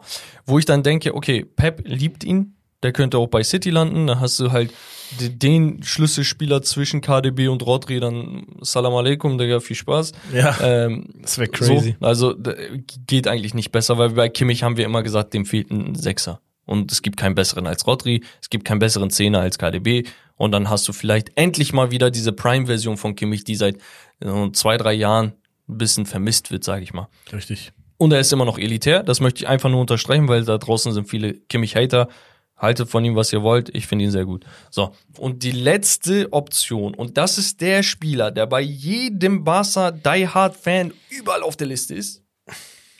Die Rede ist von Subimendi von Real Sociedad. Der Spieler ist, wenn nicht sogar der, der Spieler, der am meisten gewollt wird, mehr als jeder andere. Ähm, ein absoluter Sergio Ramos Regen. Und ich meine das wirklich ernst. Er ist 25 Jahre alt, hat sich Stück für Stück aus der Real Sociedad Jugend hochgekämpft. Okay? Hat mittlerweile ähm, so dieses Standing in Spanien, dass jeder sagt, der und Rodri, das ist das perfekte Duo im Sechser-Achter-Gefüge, äh, was es gibt. Der Kollege hat die Qualitäten, dass er ähm, in jeder Situation anspielbereit ist. Er hat gefühlt jedes Mal den Blick über die Schulter. Er weiß, wann er sich absetzt, wann er die Pushes nach vorne macht und er ist absolut, er ist pervers am Ball. Ja, ist mir, pervers guck mal, das ist so ein Spieler, den hatte ich gar nicht so auf dem Radar. Er hat dieses Jahr in 23 Spielen vier Tore, das heißt, ähnlich wie ein Ederson ist er auch torgefährlich, hat einen Wumms, ähm, natürlich ein Sechser ist nicht der präziseste, ne? das erwartet, erwartet man aber auch nicht. Spielt natürlich auch Champions League und du siehst Real Sociedad, wie sie die letzten Jahre aufgebaut haben. Und natürlich fällt der Blick wenn man sich diese Teams anschaut, schnell auf die Flügelspieler und du sagst, boah, okay, äh, Takefusa äh, Kubo spielt überragend, boah, keine Ahnung, euer Sabal macht das und das, ne? Mhm. Die fallen halt auf, ja, aber das ist der Anker mit Mikel Merino. Und Mikel Merino hat mittlerweile einen Marktwert, ihr kennt den von Dortmund, ne, damals, mittlerweile einen Marktwert von 50 Millionen, weil er die 8 spielt und die 8 wirklich sehr, sehr gut macht. Na, die 8 kann er nur spielen, weil ein Subimendi hinten dicht macht. Klar. Und ähm, Subimendi, schaut euch wirklich Videos zu dem Typen an. Es ist wirklich ein Genuss. Du kriegst diese absolut. Ich kann, ich kann nicht anders erklären als wirklich Sergio Busquets Regen. Guckst dir das an, du siehst seine kleinen, feinen Drehungen, du denkst dir, Digga, das ist absolut risky, aber bei ihm, du, du, kannst Augen zumachen, machst wieder auf, Digga, auf einmal zwei Spieler ausge, ausgedribbelt. Ja. So, seine, seine Körpertäuschung, seine Haltung, unglaublich gut. Einziges Manko an dieser Sache. 50 Millionen Marktwert und den wird man nicht unter 60, 70 bekommen. Wenn du den unter 60, 70 bekommst, Digga, Hut ab. Ähm, aber eigentlich ist das so ein Spieler, da, da sollte Manchester United jetzt anklopfen, da sollte Manchester City einfach anklopfen, weil die das Geld haben. Ne, einfach so. Warum nicht, ja. so nebenbei. Da sollte ein Chelsea anklopfen, vielleicht sogar auch äh, ein Liverpool, wo du sagst, nach Fabinho fehlt dir da der richtige Anker, ne, weil McAllister und äh, Soboslai sind beide mehr so offensiv. McAllister mehr Box-to-Box, -Box, ja, aber ja. kein Sechser. Ähm, auch ein Spieler, den ich sehr, sehr gerne bei den Bayern sehen würde. Mhm. Ne, ähm, ich weiß nicht. Er ist wirklich im Sommer mitunter der heißeste Kandidat im europäischen Fußball. Subimendi, checkt ihn ab. Nice. Geil. Service und Einbau, gratis, Leute. Kostet aber Ablöse. Tschüss. Barcelona war aber echt, also zweimal durch TÜV gefallen schon, ne? Ja, ja, also um, nur um es nochmal zusammenzufassen, ne? Ähm, Rafinha hat die zweithöchste ähm, Assist, äh, Expected Assists Rate in Europa vor zwei Wochen, stand zwei Wochen, äh, in Europa gehabt. Der Typ liefert. Die Stürmer liefern nicht. Rafinha ist nicht das einzige Problem. Mir geht es nur darum, dass du eine weitere Komponente in dieses Flügelspiel Ja, ja, einbaust. klar. Stürmer brauchst du so oder so. Ähm, die Abwehrleistung, diese eine Phase, wo die wirklich in äh, letzten sieben Spielen so und so viele Tore hatten, über 20 Tore oder so, ähm, davon wissen wir Bescheid. Es liegt halt natürlich nicht nur am Sechser, aber der Sechser ist das, was am meisten auffällt, weil nach Sergio Busquets ist das die größte Lücke. Du hast theoretisch immer noch einen Kunde, Christensen, Araujo und wie sie alle heißen. Natürlich brauchst du dann auch, wenn du einen Kunde reinschiebst, brauchst du einen Rechtsverteidiger, keine Frage. Aber Rechtsverteidiger mögen sie ja nicht, hat die Transferhistorie hier gezeigt. Ja. Gut. Ja, das war's davon. Ja, wir hätten jetzt eigentlich ein Spiel nach einer Stunde 35. Wir sind zeitlich so ein bisschen, ja, machen wir das Spiel oder steppen wir direkt weiter? Äh, wie du magst. Also, äh, wir, wir können es vielleicht schnell im, im Schnelldurchlauf Aber das machen. würde nicht den Zuschauer ehren, der das Spiel Also die Rede ist von dir, Karl. Ich habe letztens mit dir geschrieben auf Instagram, du hast mir was geschickt. Ich meinte, schick mal zwei, drei mehr. Ähm, es geht um Spieler-Rankings. Damit du deinen Hack nächste Woche bekommst, machen wir es nächste Woche 100.000 prozentig. Da Ja. ähm, haben wir dann auch ein bisschen mehr zeitlichen Puffer. Wir sind schon bei einer Stunde 40 fast, also 1,36. Ähm, ja, dann, dann machen wir es nächstes Mal. Er, er hat was sehr Geiles gemacht. Einmal Spieler allgemein, einmal eine Oldie und einmal eine Youngster Edition Oh, nice. nice wo du nice, Spieler nice. ranken musst. Okay, das Geil. machen wir nächstes Mal. Versprochen, Karl, Shoutout an dich und schickt uns immer Spiele und Geschichtsstunden zu. Ja. Wie immer. Yes. Dann steppen wir rein in das Hauptthema. Und zwar die, ja, nicht Highlights, vielleicht Lowlights, auf jeden Fall die, Die Lights. die Lights am Wochenende jetzt in der ersten sowie zweiten Bundesliga. Ähm, die Proteste gegen die Investoren. äh, Digga, geisteskrank, was passiert ist, ne? Ja, ja, ja. Also, äh, wir hatten das in mehreren Spielen. Wir hatten es beim Hamburger Sportverein äh, von den Hannover 96-Fans, wo Plakate halt mit, mit äh, Personen und gewissen ja, Abbildungen äh, zu sehen waren. Dann wurden mehrmals, ich glaube, Bälle, Münzen aufs Spielfeld geworfen. Wir hatten Unterbrechungen in Fürth von Hertha BSC-Fans, glaube ich, war das ausgelöst bei Union Berlin äh, und, und, und. Also wir haben extrem viele Unterbrechungen gehabt. Ich glaube, beim FC Bayern war auch eine kurze Unterbrechung gegen Leverkusen oder bei Leverkusen gegen FC Bayern. Ähm, ja, und viele fragen sich vielleicht auch, äh, warum, wieso, weshalb, was passiert da?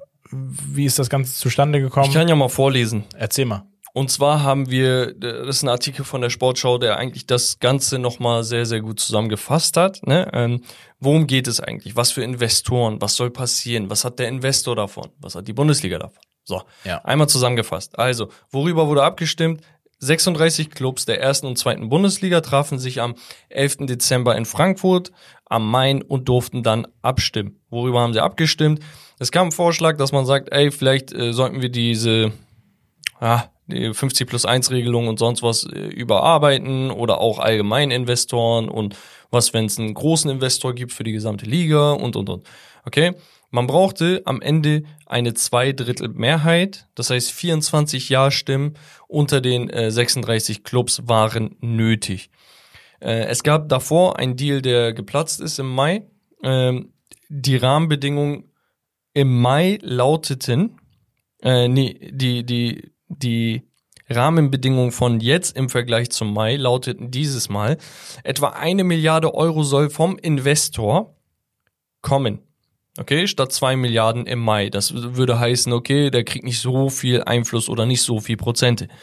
Wie viel Prozent fragt ihr euch? Rund acht Prozent der Einnahmen aus den Erlösungen der Vermarktungsrechte sollen im Gegenzug an den Investor gehen, statt ursprünglich 12,5. Okay, 12,5 würde einem Achtel entsprechen. So, jetzt bist du bei unter 10 Prozent. Was sind das? 11, 12, ja. Ja, a- acht, äh, ich kann nicht rechnen. Äh, die Vermarktungsrechte sollen in einer noch zu gründenden Tochterfirma der DFL mit dem Namen Mediaco gebündelt werden. Die Laufzeit der gesamten ähm, Zusammenarbeit sind 20 Jahre. Danach besitzt er diese 8% nicht mehr. Okay? So. Der Kollege Investor steht noch aus, man weiß nicht, wer gemeint ist, ähm, man hat den Investor noch nicht, so. Aber der kriegt also 8% dafür, dass er eine Milliarde reinpumpt. Ja. Was hältst du davon? Wofür wird das denn überhaupt verwendet, fragt man sich. Und da steht da auch drin. Ach so. So, Ja. ähm, 600 Millionen Euro in die Digitalisierung, Internationalisierung und Vermarktung. 164 Millionen sind nach Information der Sportschau für die Etablierung und den Betrieb einer eigenen Videoplattform geplant.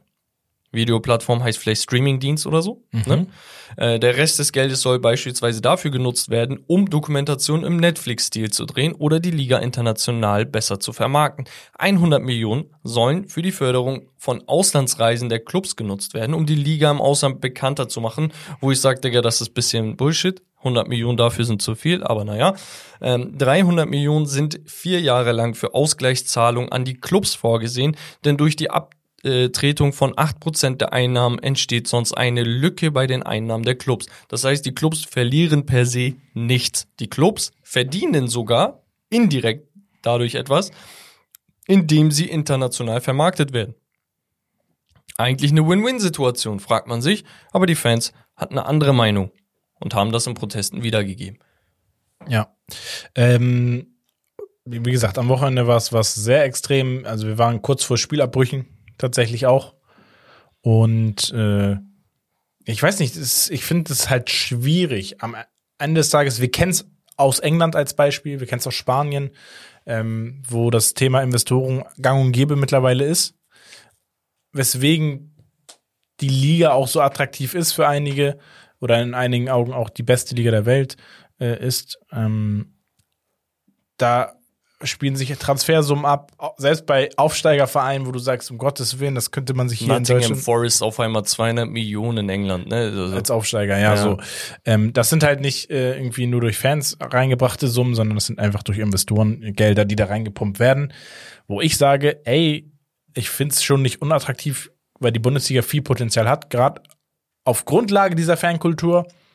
Aber ich glaube, kaum ein, ein Land hat so eine Fankultur, wie, in, wie wir in Deutschland es haben. Deswegen müssen die Fans auch ja, irgendwie mit involviert werden. Also man muss versuchen, aufeinander zu kommen. Gespräche werden abgelehnt.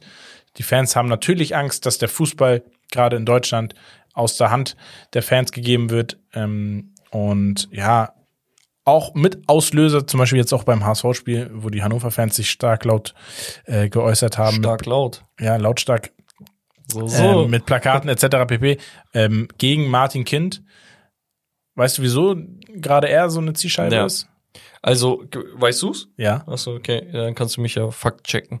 Ähm, es ging darum, dass man diese Stimmen halt gesammelt hat und insgesamt gab es ähm, 36 Stimmen, Ja. 24 Ja, 10 Nein und zwei haben sich enthalten. Und im Hannover 96 Präsidium oder was auch immer hat man vorher halt darüber geredet, dass man sagt, ey, wir wollen eigentlich nicht dahinter stehen und wir wollen ein Nein äh, geäußert haben. Kam aber hinten raus rum, äh, hintenrum raus, dass äh, Martin Kind wohl nicht mit Nein ähm, gestimmt hat, sondern ich glaube sogar dafür. Ich glaube, die Information, dadurch, dass sie anonym war, ähm, wird man es nicht, nicht herausfinden, aber man ist sich ziemlich sicher, dass er auf jeden Fall nicht Nein gestimmt hat. Ich glaube, die, die Nein gestimmt haben, waren klar. Ich glaube, das waren einmal Also es sind die Traditions Freiburg war das, glaube ich, einmal die unten so ein bisschen. Köln. Kann das sein? Köln und Freiburg? Also Freiburg, Köln, ähm, Union. ich glaube St. Pauli, ähm, VfL Union und Berlin, wie sie alle ja. heißen, ja. Äh, Augsburg, Magdeburg, glaube ich auch. Ähm, die, die ja gestimmt haben, waren natürlich die internationalen Vereine, ne? Also Klar. Bayern, Leipzig, Hoffenheim, Leverkusen, selbst Heidenheim, Wolfsburg, Dortmund, Bremen, Freiburg, äh, Frankfurt, sorry, Stuttgart und so weiter und so fort. Ja. Ähm, es ging darum, guck mal, ich denk mir, wenn ich in, wo wohne ich jetzt? Ich wohne in Italien, okay? Ich check meine italienische Liga ab, bla bla, ich bin äh, irgendein Fan von der Mannschaft. Und ich habe jetzt eine Möglichkeit, eine Liga mir zusätzlich anzuschauen. Wo schaue ich zuerst hin? Ich würde, mein erster Blick, mein erster Blick ginge in Richtung England. Oder Spanien, weil das direkt bei mir um die Ecke ist und da sind die größten Spieler der Welt in beiden Ligen. So. So. Der Anreiz für mich als Italiener, die Bundesliga zu schauen, wäre, wenn ich ein Ciro Immobile bei Dortmund hätte. Wenn ich einen Luca Toni bei den Bayern hätte. Wenn ich Vertreter meines Landes dort hätte. Habe ich aber nicht. Richtig. Heißt für mich per se, wenn ich keine Landsmänner da drüben habe, ist die Bundesliga für mich erstmal drittrangig. Weil ich gucke mir zuerst Spanien oder England an, je nachdem. Absolut. Und da muss die Bundesliga das Problem erkennen, haben sie gemacht, der DFL, und sie müssen Maßnahmen ergreifen. Was sind die Maßnahmen? Wenn du sagst, ey Leute, wir wollen keinen Investor, ja, dann schieß mal, schieß mal los mit einer Idee. Weil, ey, ganz ehrlich, auch die Bundesliga-Fans hierzulande stellst du nicht zufrieden damit, indem du 25 verschiedene Streaming-Anbieter hast, um äh, Fußball genießen zu können. Ich zahle schon für The Zone, ich zahle schon für dies und das. Ich muss nicht noch Magenta und dies und das holen. Sky äh, Sport Bundesliga und hast Amazon. nicht gesehen. Ja, irgendwann ist gut. Das heißt, entweder machst du wirklich ein, ein Streaming-Portal äh, und scheiß auf die TV-Einnahmen, ne? Und sagst, hier habt ihr euer Produkt und dann ist das Erlebnis geiler, weil ich zahle weniger. Oder du sagst, nö, uns sind die TV-Einnahmen wichtig, weil wir keinen Investor haben. Und deswegen müsst ihr zu Hause mehr blechen. Sind die Fans damit zufrieden? Sind sie auch nicht. Jeder beschwert sich bei The Zone und die Co. über die Preise. und werden teurer und so. Ne? Verstehst du, was Ja, ich ja. meine? Das heißt, du hast keinen konkreten Ansatz jemals gehabt, seitdem ich denken kann, dass du gesagt hast, okay, dieses Erlebnis soll für die Leute geiler werden. Es wird einfach alles teurer und die Fans regen sich dann darüber auf, dass hier versucht wird, äh, durch einen Investor was zu machen. Die 8% geht nicht mal aus der Tasche von diesen Vereinen raus. Warum? Weil plötzlich, wenn ein Union Berlin in der Champions League spielt, sind sie A bekannt und zweitens würden sie nach diesem Schema ähm, wegen der Digitalisierung, Internationalisierung und Vermarktung bekannter werden. Ja. Also ich sehe, ich bin ehrlich. Ich finde das ja gut, dass im deutschen Fußball alles so auf die Goldwaage gelegt wird und gesagt wird, ja, okay, verkaufen wir jetzt unsere Werte für das und ne, wir bleiben traditionell. Dies traditionell bringt dir nichts mehr. Und damit sind Deutsche sehr zufrieden, weil sie sagen, ja, ich will aber auch nur mein Land. Ich will gar nicht das international. Champions League kann ich mal ab und zu gucken, aber Hauptsache ich habe meine Bundesliga und die soll nicht verändert werden. Ich finde die Tradition hier im Lande richtig geil mit den Fans, mit der Atmosphäre und dies und das. Aber man muss auch mal schauen, dass man international wieder konkurrenzfähig wird. Da sind die Länder wirklich die letzten fünf Jahre an Deutschland vorbeigezogen.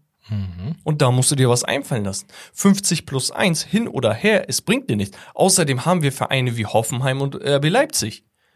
Ist auch nur hier äh, drumherum gedribbelt und du hast kein 50 plus, plus 1, seien wir mal ehrlich.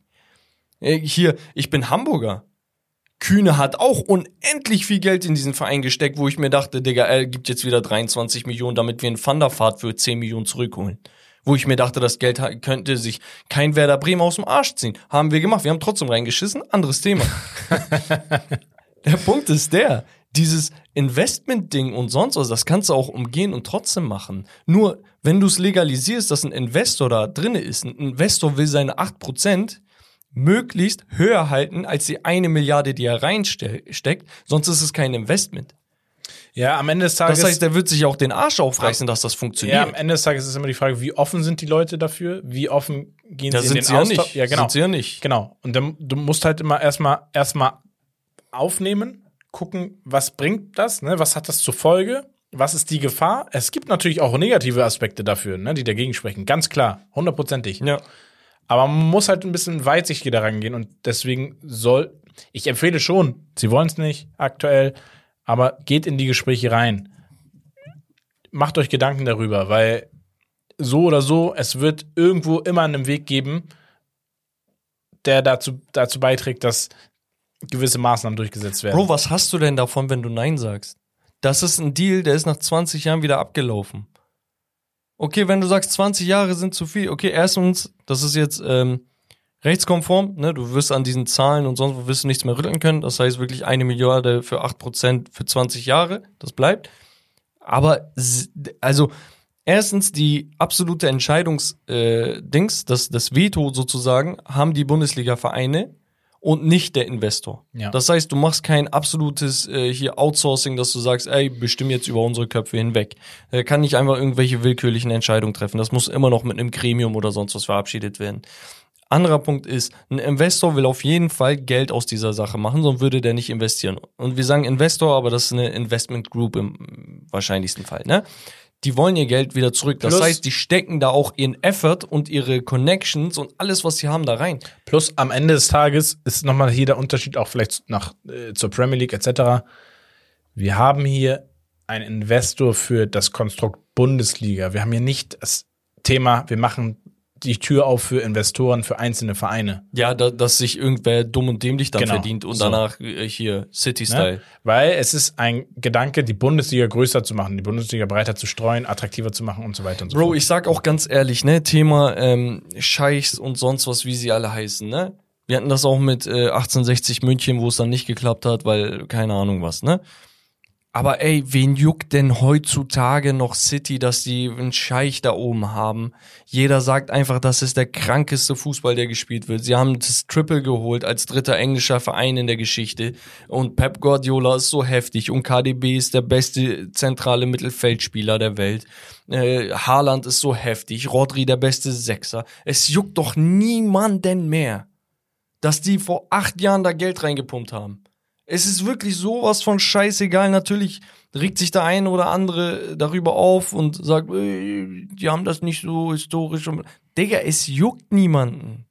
Am Ende stellen sie ihre Fans zufrieden. Und wenn du das jetzt nicht auf einen Verein, sondern auf eine gesamte Liga beziehst oder auf zwei, Digga, die stellen ihre eigenen Fans irgendwann damit zufrieden, dass sie sagen, ey, wisst ihr was? Wir können das alles für euch attraktiver gestalten. Ihr könnt entspannter streamen, ähm, wir, ihr habt geile Dokus, äh, vielleicht werden die Preise ein bisschen günstiger. Dadurch, dass ihr internationalisiert oder besser vermarktet werdet, äh, kriegt ihr am Ende des Tages per se zwar 8% weniger, aber die Summe ist halt im absoluten, in absoluten Zahlen höher als vorher. Heißt, du machst wieder Plus, vielleicht nicht nach zwei Jahren, vielleicht nicht nach fünf Jahren, aber vielleicht nach 15 Jahren. Weißt du, und dann bist du aber, Ja. äh, so, das wird den Leuten helfen. Nur das Ding ist halt in Deutschland allgemein Antipathie gegen alles, was neu und fremd ist. Zack, direkt Batsch. Das ist eine neue Idee, ich höre dir gar nicht erst zu. Du, nee, hier wird nichts verändert. Digga, nerv doch erstmal nicht, hör mir doch erstmal zu. Ich schwöre dir, das ist richtig Original so. deutsche Junge, Ader, Halt doch Digga. erstmal die Fresse, hör doch erstmal zu. Ich schwöre bei Gott. Ich will doch, also dass die tun immer so, ja, ich, nee. Ja. Denkst du mir so, ja, okay, ich wollte dich jetzt abstechen. Und ich bin ehrlich, Ich wollte dir helfen. Ich bin ehrlich, ich find's gut, dass Ja abgestimmt wurde. Mit einer Zweidrittelmehrheit. Martin Kind hat komplett bei sich zu Hause da reingeschissen, ist was anderes. Er wurde Volley genommen. Weil das war die entscheidende Stimme dann, ne? Ähm, der Punkt ist einfach der, schauen wir mal, was wird. Okay, ich möchte einfach gucken. Ich möchte gucken, ob das gut oder schlecht ist, bevor ich sage, äh, gut. So, man Aber- hätte vielleicht zehn Jahre machen können, ja, so, dass man sagt, nicht das 20 ist doch, Jahre Das ist doch vielleicht auch die Macht der Fans. Dass ihr sagt, ey, ihr habt doch die Macht, vielleicht da auch einfach noch mal ein Wörtchen mitzureden. Dass wir sagt, ey, 20 Jahre wollen wir nicht. Das hätte vorher kommen müssen. So. Es gab damals schon Proteste, keine Frage, aber nicht in dieser Art und Weise, wo wirklich in jedes Spiel unterbrochen wurde. Und ich finde das auch absolut richtig. Ich finde es richtig, richtig und wichtig, dass die Fans protestieren dürfen. Warum? Letzten Endes wärt ihr nix, wenn wir nicht da wären. Dann könntet ihr zu Hause irgendwo um die Ecke äh, auf einem Bolz, Bolzplatz kicken. Das wäre mir scheißegal. Aber ich, ihr seid ja da, weil wir das pushen. Wenn ein Stadion von 60.000 Kapazität zu Hause leer wäre, Digga, dann, dann Bock nicht. Das ist Corona-Zeit Fußball, Digga. Ja. Hast du auch keinen Bock. Deswegen, die Fans haben da schon ein Wörtchen mitzureden und ich find's auch absolut richtig, dass man demonstrieren darf. Wir haben die Meinungsfreiheit auf Papier in Deutschland. Äh, deswegen sollte man auch davon äh, Gebrauch machen. Ne? Und deswegen, äh, also das, was sich einige Kommentatoren da erlaubt haben, dass sie da die Fans und sonst was so ähm, als, keine Ahnung, so die laufen gegen, äh, gegen den Strom und sonst was, Digga. Also so, haben die nicht wörtlich gesagt, aber als wären das solche Ausreißer und so Verrückte, dass die da demonstrieren und das Spiel unterbrochen wird oder dass mal ein, zwei Personen da ein Fadenkreuz im Gesicht haben. Das ist, Digga, das ist doch auch eine Art von Kunst. Wo ist das Problem? Die haben es halt so äh, ausgedrückt. Und keiner meint damit wortwörtlich, Digga, dass diese Leute äh, ins Zielvisier einer Waffe genommen werden sollen. Das, das meint doch keiner damit. Aber äh, es wird halt schon ganz klipp und klar gesagt, ey, das, was du machst, ist nicht in unserem Interesse. und du bist unser Geschäftsführer. Wir haben dich im Auge. so ein Ding. Ne? Und da finde ich auch, die Fans haben da absolut recht. Das war das Wort zum Sonntag. Ähm, ja, ich glaube, viel mehr gibt's da gar nicht erstmal zu, so zu sagen. Wir steppen weiter, Ja. denn die Zeit rennt. Und wenn die Zeit rennt, dann äh, kommt das Geräusch immer. Okay, Immer häufiger. okay. Wir gehen Ja. rüber zu Romarios Gerüchteküche und dann noch Becks Q&A.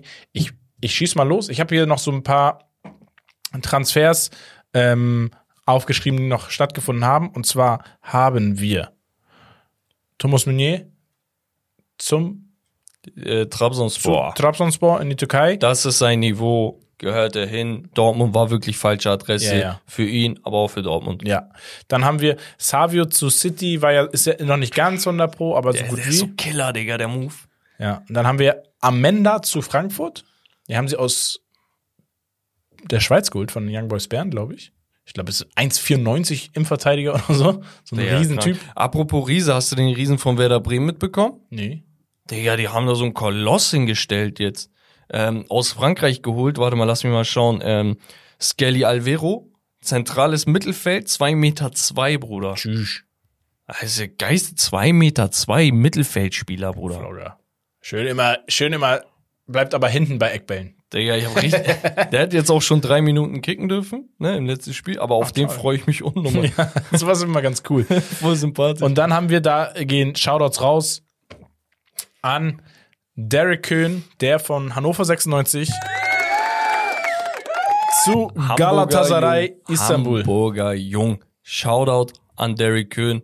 Wirklich, wir gratulieren. Sehr, sehr geile, äh, sehr, sehr geile Sache. Ich habe online so ein paar Sachen gelesen, ne? natürlich einige pushen, aber es gibt halt immer so die Hater, der wechselt in die Türkei, Karriere ist zu Ende und ich denk mir, Digga, Leute, seid ihr doof? Du wechselst von einem Zweitligisten, bei dem noch nicht mal klar ist, ob sie aufsteigen oder nicht, zu einem aktuellen Europa League äh, Teilnehmer, der Champions League gespielt hat, besser abgeschnitten halt als ein Manchester United, wo gerade aktuell der Rekordtransfer eines Rechtsverteidigers in der Bundesliga-Geschichte ähm, herkommt, ne? Sascha Boye für 30 Millionen plus X, wo du sagst, Digga, das ist doch der beste Beweis dafür, dass es ähm, Sprungbett sein kann. Und seien wir mal ehrlich, lieber, sorry, lebst du in Istanbul wie ein König, verdienst in Euros oder Dollars, lebst dann auf Lira mal 30, hui, ähm, Zap, zap, so, zap, zap, wohnst in einer richtig geilen Stadt, hast die verrücktesten Fans, kein, kein Shot an niemanden in Deutschland. Es geht nur um Galatasaray. Shots nach Hannover. So, und ich bin Fener-Fan und sag das. Höchste Kriminalitätsrate übrigens.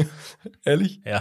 So, du lebst in einer geilen Stadt, machst unnormal Patte, spielst um die, äh, ums, ums äh, Meisterschaftsrennen, ähm, im Meisterschaftsrennen und dann Stimmung. noch dazu wirklich nächstes Jahr vielleicht Champions League. Warum sollte ich das ausschlagen und hoffen, dass ich in der Bundesliga vielleicht bei einem ähm, 13. Platz lande, wo ich gegen den Abstieg spiele? Ihr seid doof? Aber Du hast alle, doch- alles richtig Du hast gemacht. doch bei Sascha Boy gerade gesehen, dass das perfekt klappt. Alles richtig gemacht. Alter, geht gar nicht klar. Fantastisch. Genau, und dann kommen wir zur Gerüchteküche. Ähm, wir haben ein paar geile Gerüchte. Wir haben einmal Paris Brunner soll beim FC Bayern auf dem Zettel stehen. Die sollen sich äh, ja schlau gemacht haben zu einem Transfer. Ähm, und da sollen Gespräche geführt werden. Ist jetzt noch nicht so der Banger. Dann haben wir Rabiot, soll auch beim FC Bayern auf dem Zettel stehen, weil der Vertrag, glaube ich, ausläuft bei Juve. Ja, auf den. Im Zentrum ist für mich auch wieder nichts halbes, nichts Ganzes, bin ich ehrlich. Dann haben wir Warte mal, war das eben Cedric Brunner? Paris. Ach so, ich denke schon. Ich habe? Brunner nur gerade, Nee. ich von meinem Kopf war gerade woanders. Ich denke, hey, Dann haben wir einen sehr, sehr interessanten Case. Er hat sich dagegen gesträubt vor, vor den, in den letzten Jahren, aber Ah. er hat sich jetzt dafür scheinbar intern offen bekannt der gegeben. Frankie? Der Frankie de Jong soll offen für einen Transfer sein. Und welche Mannschaften kommen da ins Spiel? Es ist PSG wie immer, Chelsea wie immer und der Verein, der ihn auch vorher schon haben wollte, Manchester United. My mans, we don't want you anymore. We don't need you. Würdest du ihn nicht nehmen? Digga, Kusshand, ich finde Safe, safe, ich find die so, Digga, direkt, wie viel willst du? Ja, Alles klar, ja, Bruder, ja, ich finde die Scheck ohne Dings. Also das wäre, ich bin ehrlich, ähm, wir hatten ja auch über Michael Olise gesprochen, der jetzt auch nochmal äh, scheinbar schon die Tendenz Richtung Manchester United er ist gegeben Fan haben von soll. United. Ja. Wenn du einen Olise kriegst, du kriegst einen De Jong, dann gehen wir langsam, das, was ich meinte, in die Richtung, wo du sagst, ey, dein Kader wird so, hat so eine breite Qualität, Und du wirst nachhaltig, oben mitspielen. nachhaltig, das sind noch junge Leute. Frankie was, 26, Olise ist 22. Ja, in der Defensive nur noch mal ein bisschen ein, zwei Spieler. Digga, Harry Mac Goosebumps, Digga. Ich krieg Gänsehaut, wenn ich Maguire sehe. Er spielt so krank. Ja, er spielt, spielt schon stark. Ähm, und dann haben wir noch zwei weitere. Neymar, weil der, ja, der ist nur am Ackern da in Arabien. Äh, denkt sich, jetzt Karriereende, nochmal zurück zu meiner Heimat, zu Back to the Roots. Digga, er soll keinen Adriano-Move machen, Digga. Geh mal nach Europa jetzt, Mann. FC Santos soll im Gespräch sein mit Neymar. Bro. Guck mal, wir haben vorhin über Ronaldo und Messi ge geredet, Digga, wenn die Karriere beenden, ob, ob du heulen würdest, ne? Und du meinst, ja, vielleicht weiß ich nicht und so. Ey, bei, wenn Messi da hingeht, äh, wenn, wenn Neymar da hingeht, das ist doch traurig, Mann. Könnte ich echt heulen, Digga. Ja, aber passt der zu ihm so als Typ? Na, Mann, Digga, warum ist er so einer? Er, er, warum ist er so einer? Nein, ernsthaft, geh, geh. Genau so einer bin ich, Ah, sagt er jetzt. Guck mal, ich schwöre, komm zu den Bayern. Ich hasse Bayern. Aber komm zu den Bayern, ich kauf mir ein Trikot an. Bitte, bitte, spiel mal relevanten Fußball, Mann. Geh, Ja. geh, geh nach England. Digga, geh zu Newcastle, die wollten nicht vor anderthalb Jahren. Hör mal auf mit dem Scheiß. Was für Santos? Du bist nicht Dings, Digga. Vidal, dass du zu Colo Colo gehst, Bruder. Bruder, ich kann nicht mehr, Mann. Was sagst du, wie wird da auch präsentiert in Santos? Er, Ja. Bruder, Neymar wird, wird mit Göbek, Digga, mit so einem fetten Bauch auf Wasserrutsche irgendwo Ja. runterspringen, Bruder. Er ist lost, Bruder. Und dann noch Monster Truck oder so. Ey, Mann, ich kann das nicht. Und dann haben wir einen sehr talentierten türkischen Jungen. Und die Sprache ist über Can Uzun, Moment. der äh, ganz, ganz viele Anfragen hat. Hat sich aber jetzt dazu scheinbar bekannt, dass er gesagt hat, ja, ich will in Deutschland bleiben. meinte, äh, Yeah. er meinte, ja, Leute, was geht ab? Ich will in Deutschland bleiben. Ausland erst. gut, dass du sagst, wir haben keine Zeit. Mäßig kompliziert. Sowas aber noch. ja. Ähm, Borussia Dortmund und Eintracht Frankfurt sind die beiden Kandidaten, die im Rennen sind, scheinbar. Digga, optimal, Bruder. Optimal. Der, eine, nächste. Der eine ist der sicherere Schritt, wo ich sage, Frankfurt äh, wirst du spielen. Wenn du das Zeug hast, wird sich das rauskristallisieren. Mhm. Oder Und er wird der Dortmund- nächste Emre Moore. Und dort, nein, nein, nein, Nein, nein, Spaß. Nein, nein, nein, auf keinen Fall. Jan, Jan ist zu heftig im Kopf. Ähm, oder halt bei Dortmund, wo du sagst, ah, dann muss er vielleicht pokern, weil auch ein Gio Reyna kam als Übertalent und hat es nicht geschafft, Pulisic irgendwann weggegeben und so. Ja, aber er kommt Aber aus, wenn aus er der sich- deutschen Liga, genau, ne? Muss man halt und sagen. Wenn er sich durchsetzt, bei Dortmund, uh, Ja. als Reus, Reus Ersatz, Ja. wäre schon fresh. Ja. Das war's von Romans Gerüchteküche. Wir steppen zu Becks Q&A. Die zwei Stunden haben wir eh jetzt schon geknackt. Ja, jetzt eh schon drauf geschissen. Zerab. Aber die Leute freuen sich, glaube ich. Wenn nicht, dann lass es uns wissen. Ja, Dann genau. können wir dann, kürzen, dann Leute. kürzen wir und dann gibt's Sparen wir eher uns die Arbeit. mehr Content auf Patreon. So, wir haben unter anderem, ähm, die sind von Mittwoch, ne? Ja. Ja. Ähm, ja, wir haben Jonte.vhl, der ähm, Hannover-Fan ist, der mich auch ein bisschen gebasht hat, weil wir verloren haben gegen Hannover mit Hamburg. Er sagt, Kühn 10 plus Scorer bei Gala. Sehe ich tatsächlich machbar, aber nicht unbedingt sehr realistisch, weil halbe Saison, wer weiß, wie oft, wann, wie, wo er spielt, ne? Ähm, aber Ja. theoretisch das Potenzial hat er. Er ist besonders offensiv stark, ne? Als linker Verteidiger, der auch im Flügel oder weiter vorne noch spielen kann. Also der ist komplett linke Seite ist seins. Ja. Könnte ich sehen. Also Gala dominiert halt, ne? Sind jetzt auch Tabellenerster, weil Fender unentschieden gespielt hat heute. Why not? Why not? Ja. Stark übrigens. Äh, kleiner Hot Take von Noah X Pereira. Er sagt, wenn Kane weiter so spielt und Bayern Bundesliga und CL, also Bundesliga holt und CL bis ins Halbfinale kommt, bekommt er den Ballon d'Or. Also er ist ja, er ist ja gerade echt verrückt drauf, Ich- ne? Es, ist, es ist weiterhin das Ding, was wir gesagt haben. Die Europameisterschaft wird das entscheiden, das Ding. Denke ich auch. Also es ist erfolgsabhängig. Wenn er mit England ins Halbfinale mindestens kommt und diese Ziele erreicht vorher mit Bayern, dann ja. Weil ein Haaland geht halt, ein Haaland, eine Bräune, die gehen halt raus aus der Europameisterschaft mit äh, nicht viel wahrscheinlich oder sind Ja. gar nicht erst dabei. Ähm, ja, auf der anderen Seite muss man halt gucken, ne? Bellingham spielt ja auch bei England, also der hat wahrscheinlich auch einen Case. Und Ah, ein ich sag, Vinicius. nee, also komm, Und ein prinzipiell, Bundesligaspieler holen keine Ballon d'Ors. Ich sag nein. also wenn, ich wenn glaub's auch Prime, nicht. wenn Prime, Zumal ich das Thema so Bundesliga nicht, auch nicht als realistisch sehe. Nee. Ne? Ähm, PP unterstrich KL16 sagt Van Dijk einer der Top 5 Verteidiger jemals. Und da sage ich Pepe, chill ein bisschen. Diese Aussagen, die bringen nichts. Das kannst du nicht bemessen. Der Punkt ist einfach, er ist einer der besten aller Zeiten. Da sage ich wirklich Peak, Peak von Van Dijk ist mitunter eines der besten, was man überhaupt sehen Ja, konnte. Ähm, Karriere kann man ihm nichts vorwerfen, bin ich ehrlich, dass er erst so spät von Southampton rübergegangen ist zu einem Top-Verein, aber seitdem so geliefert hat, ist halt so, ist halt Ja, das ist halt Schicksal. Ja, was willst du weil- machen? Was willst du machen? Du kannst ja Ähm, nicht sagen, ich will mit 19 schon top so, so ein Profi Ding. sein. Nicht jeder geht denselben Weg, aber seitdem er auf der Bühne ist und er war auch bei Southampton schon echt, echt Ja, ja. gefragt, sonst wäre er nicht für die Ablösesumme damals Southampton hat übrigens, wenn man mal so guckt, ne, sehr geile Spieler gehabt. Ja, du hast nur ihn und Mané jetzt im Kopf. Ward Prowse? Üff. Freistoß King. So. Ja, ähm, aber es gibt da zu viele Italiener, zu viele Spanier, zu viele, keine Ahnung, Vidices, Rios und sonst was. Also die sind dann noch in derselben Riege. Was willst du machen? Ja. Ähm, hätte ich jetzt gesagt. Und Dene Romme ähm, sage ich noch einen von. Ah, Ich weiß nicht. Tar Fünferkette, Weltklasse Viererkette. Also Fünferkette ist ja Weltklasse, er hat ohne Komma und Punkt geschrieben, IU und Mann. Strich 8. Ja, ist immer Krise. Tar Fünferkette, Weltklasse Viererkette, Kreisklasse. Mit Erklärung, wenn gewollt, sagt er.